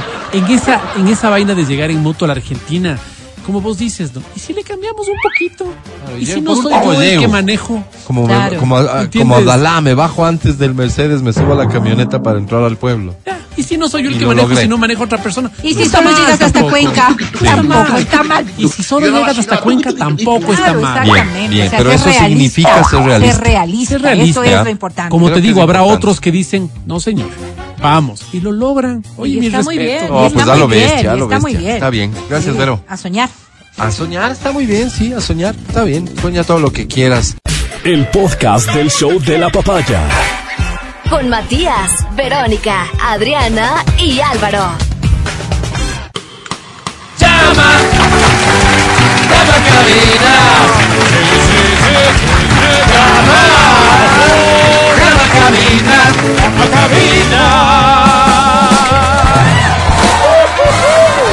Ok, ¿para qué vas a llamar a cabina? Ya te dije los premios cuáles son. Ya. Y que vamos con el cantachoro también te lo advertí. ¿Cómo funciona esto? Nosotros colocamos canciones. Ya. Claro, como es un año nuevo, colocamos canciones nuevas. Claro. ¿No es cierto? Y tú lo que tienes que hacer es marcar a cabina al 25 23 290 o al 25 59 555 y cantarla. No importa si cantas bonito, no importa si cantas feo, al final, si el puntaje que obtienes es de 6 o más, del 0 al 10, el premio que hayas elegido es tuyo. Wow. O sea, pedimos, solo pedimos que no seas malo, con que seas mediocre y ya está. Ok, Álvaro, qué bien. Insisto con esto de las formalidades, damas y caballeros, a esta hora da inician.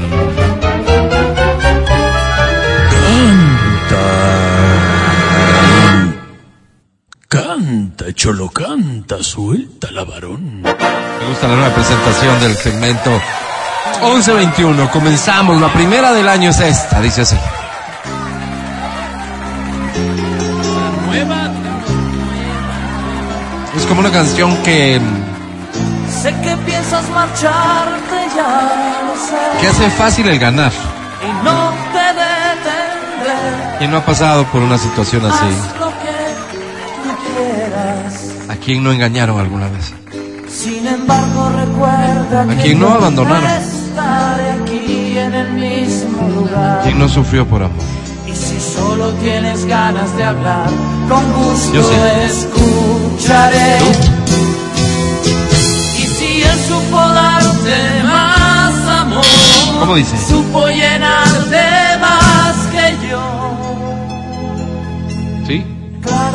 Claro que sé. Perder, claro que sé perder. Sigue, por favor, sigue. No tienes por qué disimular esas lágrimas gana. más. Si tienes que irte, vete ya.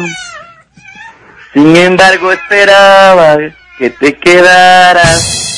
Pero el agua hay que dejarla correr. Mientras que me tragaba palabras que no pude decir. ¡Cogeremos y lindo! Y cuando terminas tienes que decir gracias y ya. Gracias. Un aplauso, por favor, el primer aplauso del año. No sé qué pensar, no sé qué señal, no sé qué me está diciendo Dios con esto, pero el primer aplauso del año ha sido para quién? Para John. John, bienvenido. ¿Tu apellido, John? Poña, John Oña, ¿cuántos años tienes? 28 años. Ok, mi querido John Oña, ¿a qué te dedicas? Eh, soy enfermero. Estoy en la ciudad de Riobamba. Bien. Ah, o sea, coquita la fácil, digamos, ¿no? Oye, mi querido John, eh, nada, vamos a tener que ir ganando tiempo eh, y nos han encargado esta delicadísima tarea eh, las personas que los del CNE, pues, nos han encargado. Así que te vamos a tomar dato ya de tu votación, John. ¿Por quién votas, por no. favor, para, para prefecto? Aún no sabes, John. John. ¿Por quién votas para prefecto, John? ¿Me pueden repetir? No, un poquito la señal. Claro que por quién votas para prefecto, Johncito. No te enojes. Todavía no lo sé, no lo sé. Yo, yo estoy en la ciudad de. Ya. Eh, estoy un poquito descomunicado de la de Quito, entonces. No, es la verdad que no sé quién está para candidato. Votar tú para, por votas Riobamba. allá, Johncito, allá. en este caso, perfecto. Pero soy de Quito. Y vienes a votar acá. Claro, regreso a Quito a votar. Para alcalde, ¿por quién votas? Tampoco sé quién está para alcalde.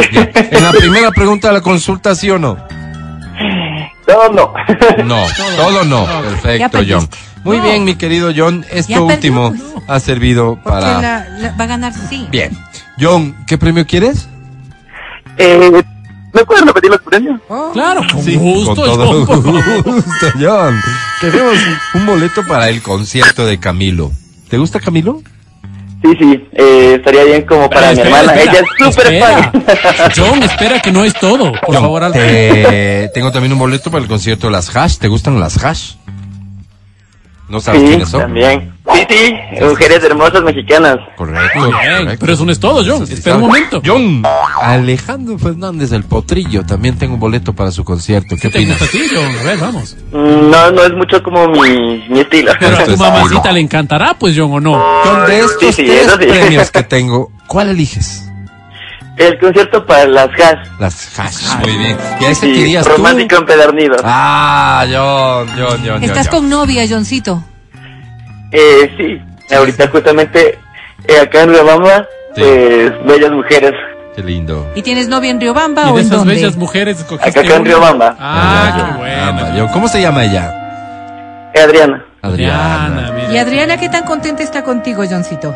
¿Qué es la pregunta? A ver. Pues 100% y, Obvio. sobre, y 10 sobre 10. Eso te he dicho, Ah, por lo menos, ¿no, Johncito? Oye, John, querido, eh, No sé, se me escapaba algo. no Voy a presentarte a la academia, ya has elegido el boleto de las hash. Se me escapaba algo. Eh, ¿Cómo votas en las preguntas de la consulta? Que no, dice. Eh, todo no. Oh, no. no, muy bien, John, querido. Ya perdiste. Te presento a la academia.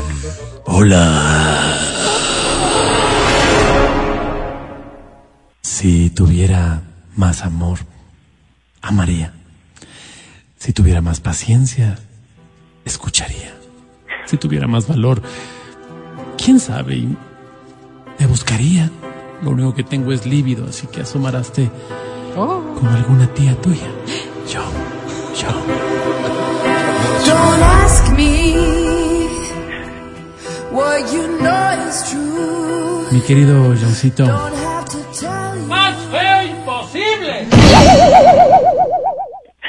Digo, ¿Qué soy una persona predecible, John, así que me imagino que habrás predecido ya o predicho Permíteme. más bien. Permítame que te entrego el puntaje de John yo. Ah, tú vas a, darle el No. puntaje. En el caso de John solamente. Ah, ok. Mi querido John, entonces te doy el paso No, ahí. no, tú- tú lo ah, tienes yo que mismo. leer, ok. sí, gracias. Mi querido John, sobre 10 eh, tienes. Suerte, Johncito, suerte. ¡Suerte, John! Menos mil millones. Oh, perdió Álvaro. Perdió. Suerte para la próxima, John. Un abrazo fuerte. Son las 11.27. Ay, Diosito.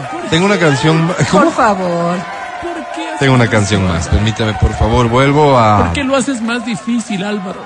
Quiero, con... Quiero ir con mi naturaleza. A ver, Quiero ponerme romántico. Romántico. Quiero reconocerme frágil, a ver, Uy, humano. Vamos. vulnerable. Esta dice así. Ah, no, pues qué romántico. Sí, Ricky Martin. Del señor Ricky Martin.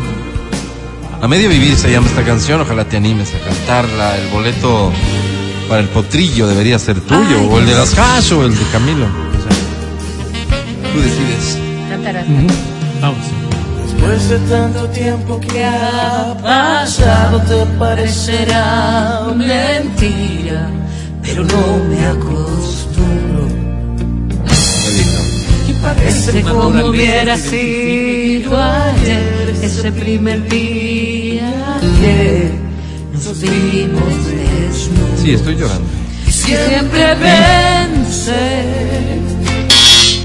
La vida debe de contigo. ¿Cómo dice? Pero sin ti. todo se quedó por la mitad. Qué bonito. Qué bonito. A medio vivir, a medio sentir, y pasa la vida y no encuentro salida sin ti. Después de tanto tiempo que ha pasado, aún te espero como siempre en el mismo sitio. Gracias. Bravísimo. Linda interpretación, Álvaro. Eh, estamos asistiendo a las primeras interpretaciones del año. Estamos Wow. asistiendo a nuestro Wow. primer encuentro con el talento ecuatoriano, latinoamericano. ¿Cómo te llamas? David Amara. Bienvenido, mi querido David. ¿Cuántos años tienes? Tengo 25. Eh, ¿Dudando estás 25 David. o 24? o ¿Tienes 26? pareja, David? Es que mañana cumplo 26. Mañana. Ay, ya estás de cumple. Felicidades, mi querido David. Qué maravilla. Qué linda coincidencia que nos marques en vísperas de tu cumpleaños. Bonito, bonito. Casi. No, a ti, gracias por, por hacernos parte de tu vida. David, querido, ¿tienes pareja? ¿Sí? ¿Sí? ¿Cómo se llama? Andrea. Andrea. ¿Qué tan comprometido estás con Andrea del 1 al 10? Puta, eh, un 8 aquí. Un No, 8, ocho. mira ¿Y, tú. y ella está consciente de que es un 8 para ti? Sí, veo, sí. Por favor. Es que 8 es bueno, Vero. Sí, pero 8, de 8 a 10 todavía faltan dos pasos. Sí, Pero Digo, son dos tú- jóvenes. ¿Tú qué eres para, para Andrea? ¿Un 6, un 5, un 4, un Eh, 10? Vero, ¿Qué clase de pregunta torpe que responda ella? No Pues. No sé un 3. No. Ah, eres un 3. Oye, David, ¿a qué te dedicas? Eh, bueno, ahorita ya egresé de la carrera de Ingeniería en Sistemas de Computación. Cualquier cosa, ¿no? No. ¿cómo vas a creer? Felicidades, mi querido David. Imagínate, egresado, cumpleañero, todo se da para que seas un ganador, Feliz, David. enamorado para que ya no tengas ¿no? que ir a votar el día de las elecciones, David. ¿Quieres adelantar tu voto y eh, hacerlo en este momento o prefieres eh, esperar al día de elecciones? Mm, tal vez prefiero esperar, pero no hay problema. Por mí no. Si, si quiero adelante, ya no hay problema. No, esta es tu Ah, decisión, wow, David. Mira, O qué sea, ¿qué, valiente. ¿y qué estás pensando? ¿Qué estás pensando en poner? Para, para consulta, prefecto, a ver, para prefecto. David. ya, ¿Por quién quieres que te ponga? para prefecto, Sí. pues yo he estado revisando algunas cosas, ¿no? Pero Sí. Andrea Hidalgo. Andrea Hidalgo. Andrea Yo te apunto aquí a la Andre Hidalgo. Saludos, Andre, querida. Saludos. Tienes un voto. Eh, Alcalde, y para alcalde. ¿Para alcalde le ponemos a la misma o otra persona? No, pues ella no, No es candidata. ser, no puede ser. ¿Para quién? Para alcalde. Ahí, tú chicas, para alcalde, Sí. yo tipo de la lista Alian Avanza. Ajá. Eh, Pe- Pedro Freire, ¿no? No Ah, es. Le ponemos a Pedro Freire. No, no, No ¿quién es, es el no es, no es. ¿A quién le vas a poner? Luisa, ¿Ah? Luisa Maldonado. eh. Luisa, Luis. Luz Elena Coloma. Listo, No, ya Luisa. Maldonado. Eh, la- oye, se, nos fue- se me fue el tiempo. En las de consulta te voy a poner todo, sí. Te presento a la academia. mi Más todo sí, ¿qué vas a poner en la consulta, mi Ya le puse, pues. Ah, Todo sí, todo sí. Todo sí. ver. Oye, ¿qué premio quieres, Davidcito? El boleto para Hash. Para Hash. Pásame el boleto de Hash, por favor. Ahí está, ahí está. Muchas gracias, aquí está. Es tuyo, David. Éxito, ¡Ey, no! felicidades. Sí, no. es que se nos acabó el tiempo, se nos acabó el tiempo. David, felicidades. Tienes boleto para ir a ver a las Hash. ¿Cómo parcializado? ¿De qué hablas? Escucha el show de la papaya cuando quieras y donde quieras. Busca XFM Ecuador en Spotify. Síguenos y habilita las notificaciones. Vuelve a escuchar este programa en todas partes. En Spotify, XFM Ecuador. Este es el show de la papaya. Escucha esta increíble historia. En Ecuador, en Azuay específicamente, René Salinas Ramos, quien ha aceptado que su identidad se conozca, es un joven que el viernes pasado fue al registro civil tras haber tomado una trascendental decisión en su vida. Fue allá para cambiar su género y no lo hizo por motivos de preferencia sexual o de identificación. Lo hizo, según afirma, para poder sentar un precedente y luchar con más fuerza por la custodia de sus hijos. El padre, bueno, es padre de dos niñas que no viven con él, a quienes ve esporádicamente, como cualquier ciudadano. Sacó un turno y a las 10 salió de esa oficina pública ubicada en el Parque Luis Cordero con su nuevo documento de identidad en donde consta este nuevo dato. Dice estar seguro de su sexualidad, pero que esto es el inicio de una lucha contra un sistema legal que desde su punto de vista ha estigmatizado el hecho de nacer hombre. En su caso, a pesar de las diferentes circunstancias, la ley ha priorizado el ciudadano, perdón, el cuidado de las pequeñas a la progenitora. Él considera que esta lucha ha sido desigual y quiere equiparar las cosas, al menos en su lectura, por cómo viene la ley, tomando esta decisión. Me imagino que esto merece una discusión profunda, no un titular como el que estoy compartiendo en este momento, pero impactante sin duda noticia que proviene de una impactante decisión. Oye, y, y merece también un aplauso, ¿sabes? Porque hay otros padres. Ujú. Qué bien, gracias. Desaparecen y no aquí no ha pasado nada. Cuando vos ves un padre que lucha Que lucha a ese punto, para ¿no? poder ver a los hijos, para poder y se va contra todo para poder hacerlo, oye, simplemente es para sacarse el sombrero. oye. Sí, sí, Hay visto otros así sin duda. que ve, si te he visto ni me acuerdo. Sí, sí, no, claro, Pero visto es un desde esa montón de cosas, perspectiva, o sí. sea, no se puede dejar tampoco. Y ver, indiscutible que el ¿qué? padre, que el padre haga este esfuerzo maravilloso por, por, por poder estar cerca de sus hijos. Pepero. Es aplaudible de todas las maneras. Ahora, esto eh, resta mucho la lucha de un montón de personas que cambian de sexo, que se van por una orientación, para ponerlo en estas circunstancias. Un hombre que no tiene una orientación distinta y que lo hace por otro tipo de motivaciones, podría abrir la puerta también para otros factores que no están tomados en cuenta. Pero ¿no? mira lo que le pasó a un amigo nuestro. Em, él tenía la posibilidad, dice, yo, yo tenía la chance de verles a mis hijos con la Dinapen. La Dinapen, te- porque había incumplido ella la posibilidad de que yo pueda verles a mis hijos. Y cuando les dije, ¿qué harían si yo fuera el hombre? Tienen que sacarles de la casa. No le podemos sacar de la casa. ¿Por qué? Porque es una mujer. Y si los niños estuvieran conmigo, no, no botarían la puerta. Pues usted es hombre. O Esa era bien una estas cosas- consideración humana del- era- del- de los agentes. era una consideración de los No es que eso agentes. dice la ley. Claro, no, No, porque no, no, ahí una la aplicación de la de ley, la aplicación de la ley debería Y ser no- y no les por un pudieron- abogado que le vaya a reconocer también Pues sus derechos. Y no les pudieron sacar a los guaguas de ahí. y Él tuvo todo una odisea para verles a Sí, sí, hay un montón de injusticias. Y habrán un montón de Sí, historias, pero sí. ¿por qué la ley es tan pro mujer en estos casos? Porque en la mayoría de sí, sí, se, las se situaciones- garantiza el bienestar del menor. eh, la mujer garantiza. ¿Y, y, ¿Y por qué estas excepciones tienen o generan tanto ruido? Por eso, porque son excepciones.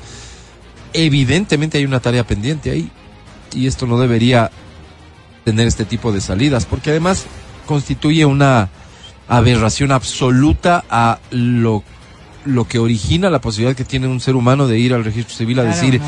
yo quiero constar como mujer porque me reconozco como mujer. es como no, que... no es un tema, un tema para trivializarlo así, porque hoy quiero ser mujer y el próximo año quizás vuelva a ser hombre. O sea, hay un montón de factores que están inmersos en ese proceso que, que, que han sido luchas y que además garantizan los derechos de otras personas. Yo no discuto que el señor tiene todo el derecho de cuidar a sus hijos. Además de parece que detrás hay una historia que es conmovedora, sin lugar a dudas, en la que está involucrada maltrato para, para, para las pequeñas y que él simplemente está haciendo esto, que es lo que señalaba el Mati, luchar para ofrecerle unos mejores días a estas niñas. Impactante noticia, hombre cambió su género en la cédula y así aspira a ganar la custodia de sus dos hijas. Sucedió en Azuay, aquí en Ecuador. Porque la familia lo es todo. Gracias por ser parte de risas y buenos momentos con Pinto. Este 2023 inicia el año con nuevas energías. Encuentra camisetas a 15 con 99 por la compra de tres o más. Visítanos en tiendas a nivel nacional y en pinto.com.es.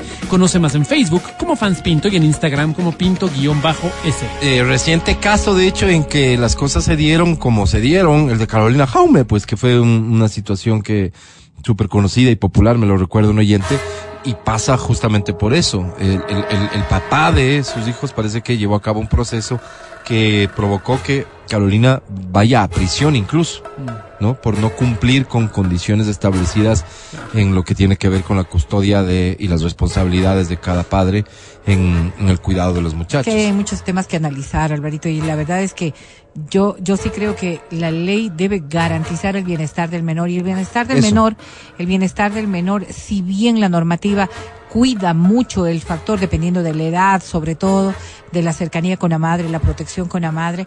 Habrá casos y casos en donde la aplicación de la ley debería ser aún mucho más, más estricta, porque habrán padres maravillosos, como bien tú lo acabas de señalar, que, que, que estarán eh, con este padre quizás en mejores condiciones que lo que podrían estar con la madre. Pero se o sabe- estas, estas pero- circunstancias compartidas en donde los dos, qué difícil debe ser para un padre y para una madre no priorizar el bienestar de los Claro, o hijos. mira, mira, lo que me pasó a mí, es caso personal. Va la persona, yo estaba pidiendo que, eh, que, los, que los niños estén conmigo. Y eh, va la, la persona del departamento de bienestar social a la casa. Entonces la cita era por decirte algo a las ocho y media de la mañana. Llega y me dice, no, los niños no viven aquí. Le digo, ¿cómo? ¿Por qué? Porque las camas están tendidas.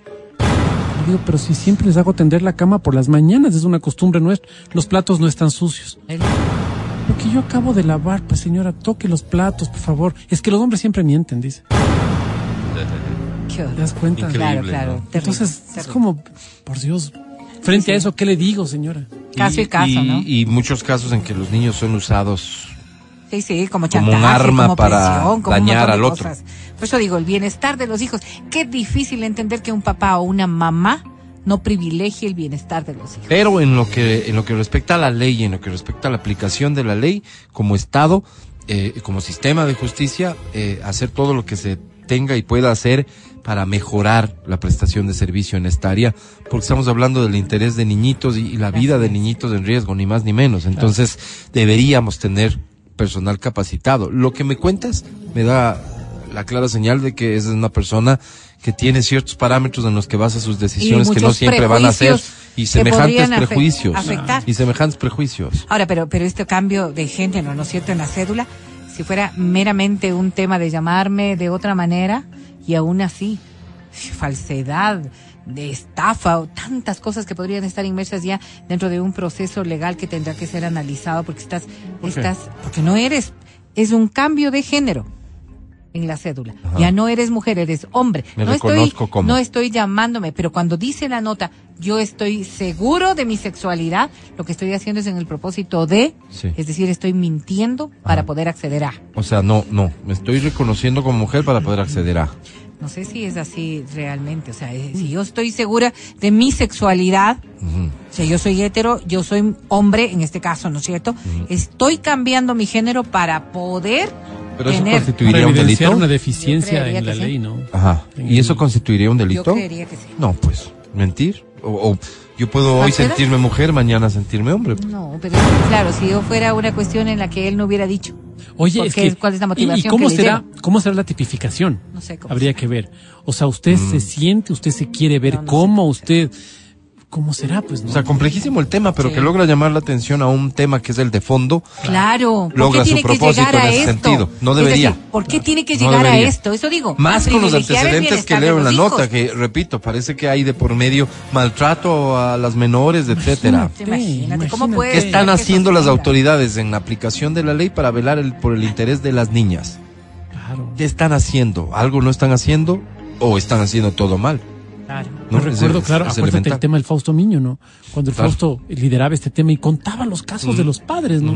Unos casos de ni creer. Así es. Sí, que son, claro, excepciones. El- Lastimosamente. El, el Fausto son peleaba y pelea todavía por la coparentalidad, que Ah, se llama, ¿no es cierto? Sí, sí, sí, sí. Y te cuento unos casos desgarradores, ¿no? Donde hay madres que vos dices, como una madre? Pero uno tiene la, el imaginario de las madres, más bien protegiendo a los niños. No, Ah, no, no, no, hay muchos casos. Ay, había un caso en el que la mamá terminó sacándole del país, haciendo las cosas de manera ilegal, obviamente, Claro, fue conocido. para que no lo pueda, para que no lo pueda tener cerca. El único propósito era lastimar a su Ajá, expareja, que no pueda ver. el caso que nosotros conocemos, la madre, eh, el padre, como no tenía la forma de verles, el padre iba a los colegios para poder verles en los recreos desde la malla. Entonces, cuando el niño un día fue a contar a la mamá, le dijo, mi papá estuvo ahí en la malla, ella le metió una pizza al hijo. Entonces, la lección para el niño era cada vez que le ves a tu papá, corre. No puedes verle, porque te voy a volver a pegar. maldad, ¿no? Imagínate, una locura. Claro. Y- y la con pregunta- esos informes, sí. la re- respuesta era no podemos botar la puerta porque no es una mujer, ¿no? Te voy a hacer una pregunta solo para que no, no nos resulte tan fácil juzgar. ¿Qué serías capaz de hacer si tu pareja te prohibiera ver a tus hijos? Sí, claro. ¿Qué serías capaz de hacer? Bueno, será hasta mañana. Gracias por haber escuchado el primer programa del 2023 del Show de la Papaya. Ya viene Edwin Ernesto Terán con reconexión en Nexa. Mil gracias de todo corazón a Rebam, el 89.7. Aquí y sus alrededores en 92.5. Será hasta mañana. Chao, bye.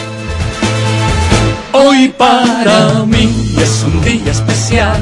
Hoy saldré por la noche. Gracias equipo, gracias mi querido Pancho, feliz año para ti, gracias mi querida Vale, feliz año. Gracias a Feli, feliz año mi querido Feli en Democracia TV. ¿Cuál es, pues, ese?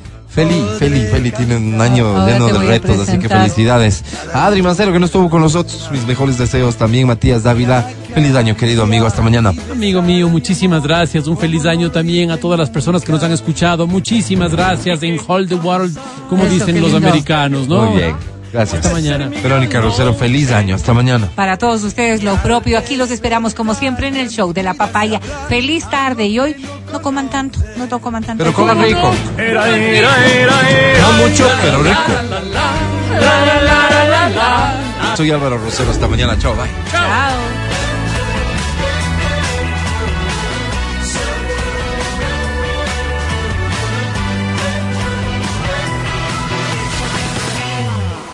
Hasta aquí el podcast del Show de la Papaya. No olvides seguirnos y habilitar las notificaciones para que no te pierdas nuestro siguiente programa.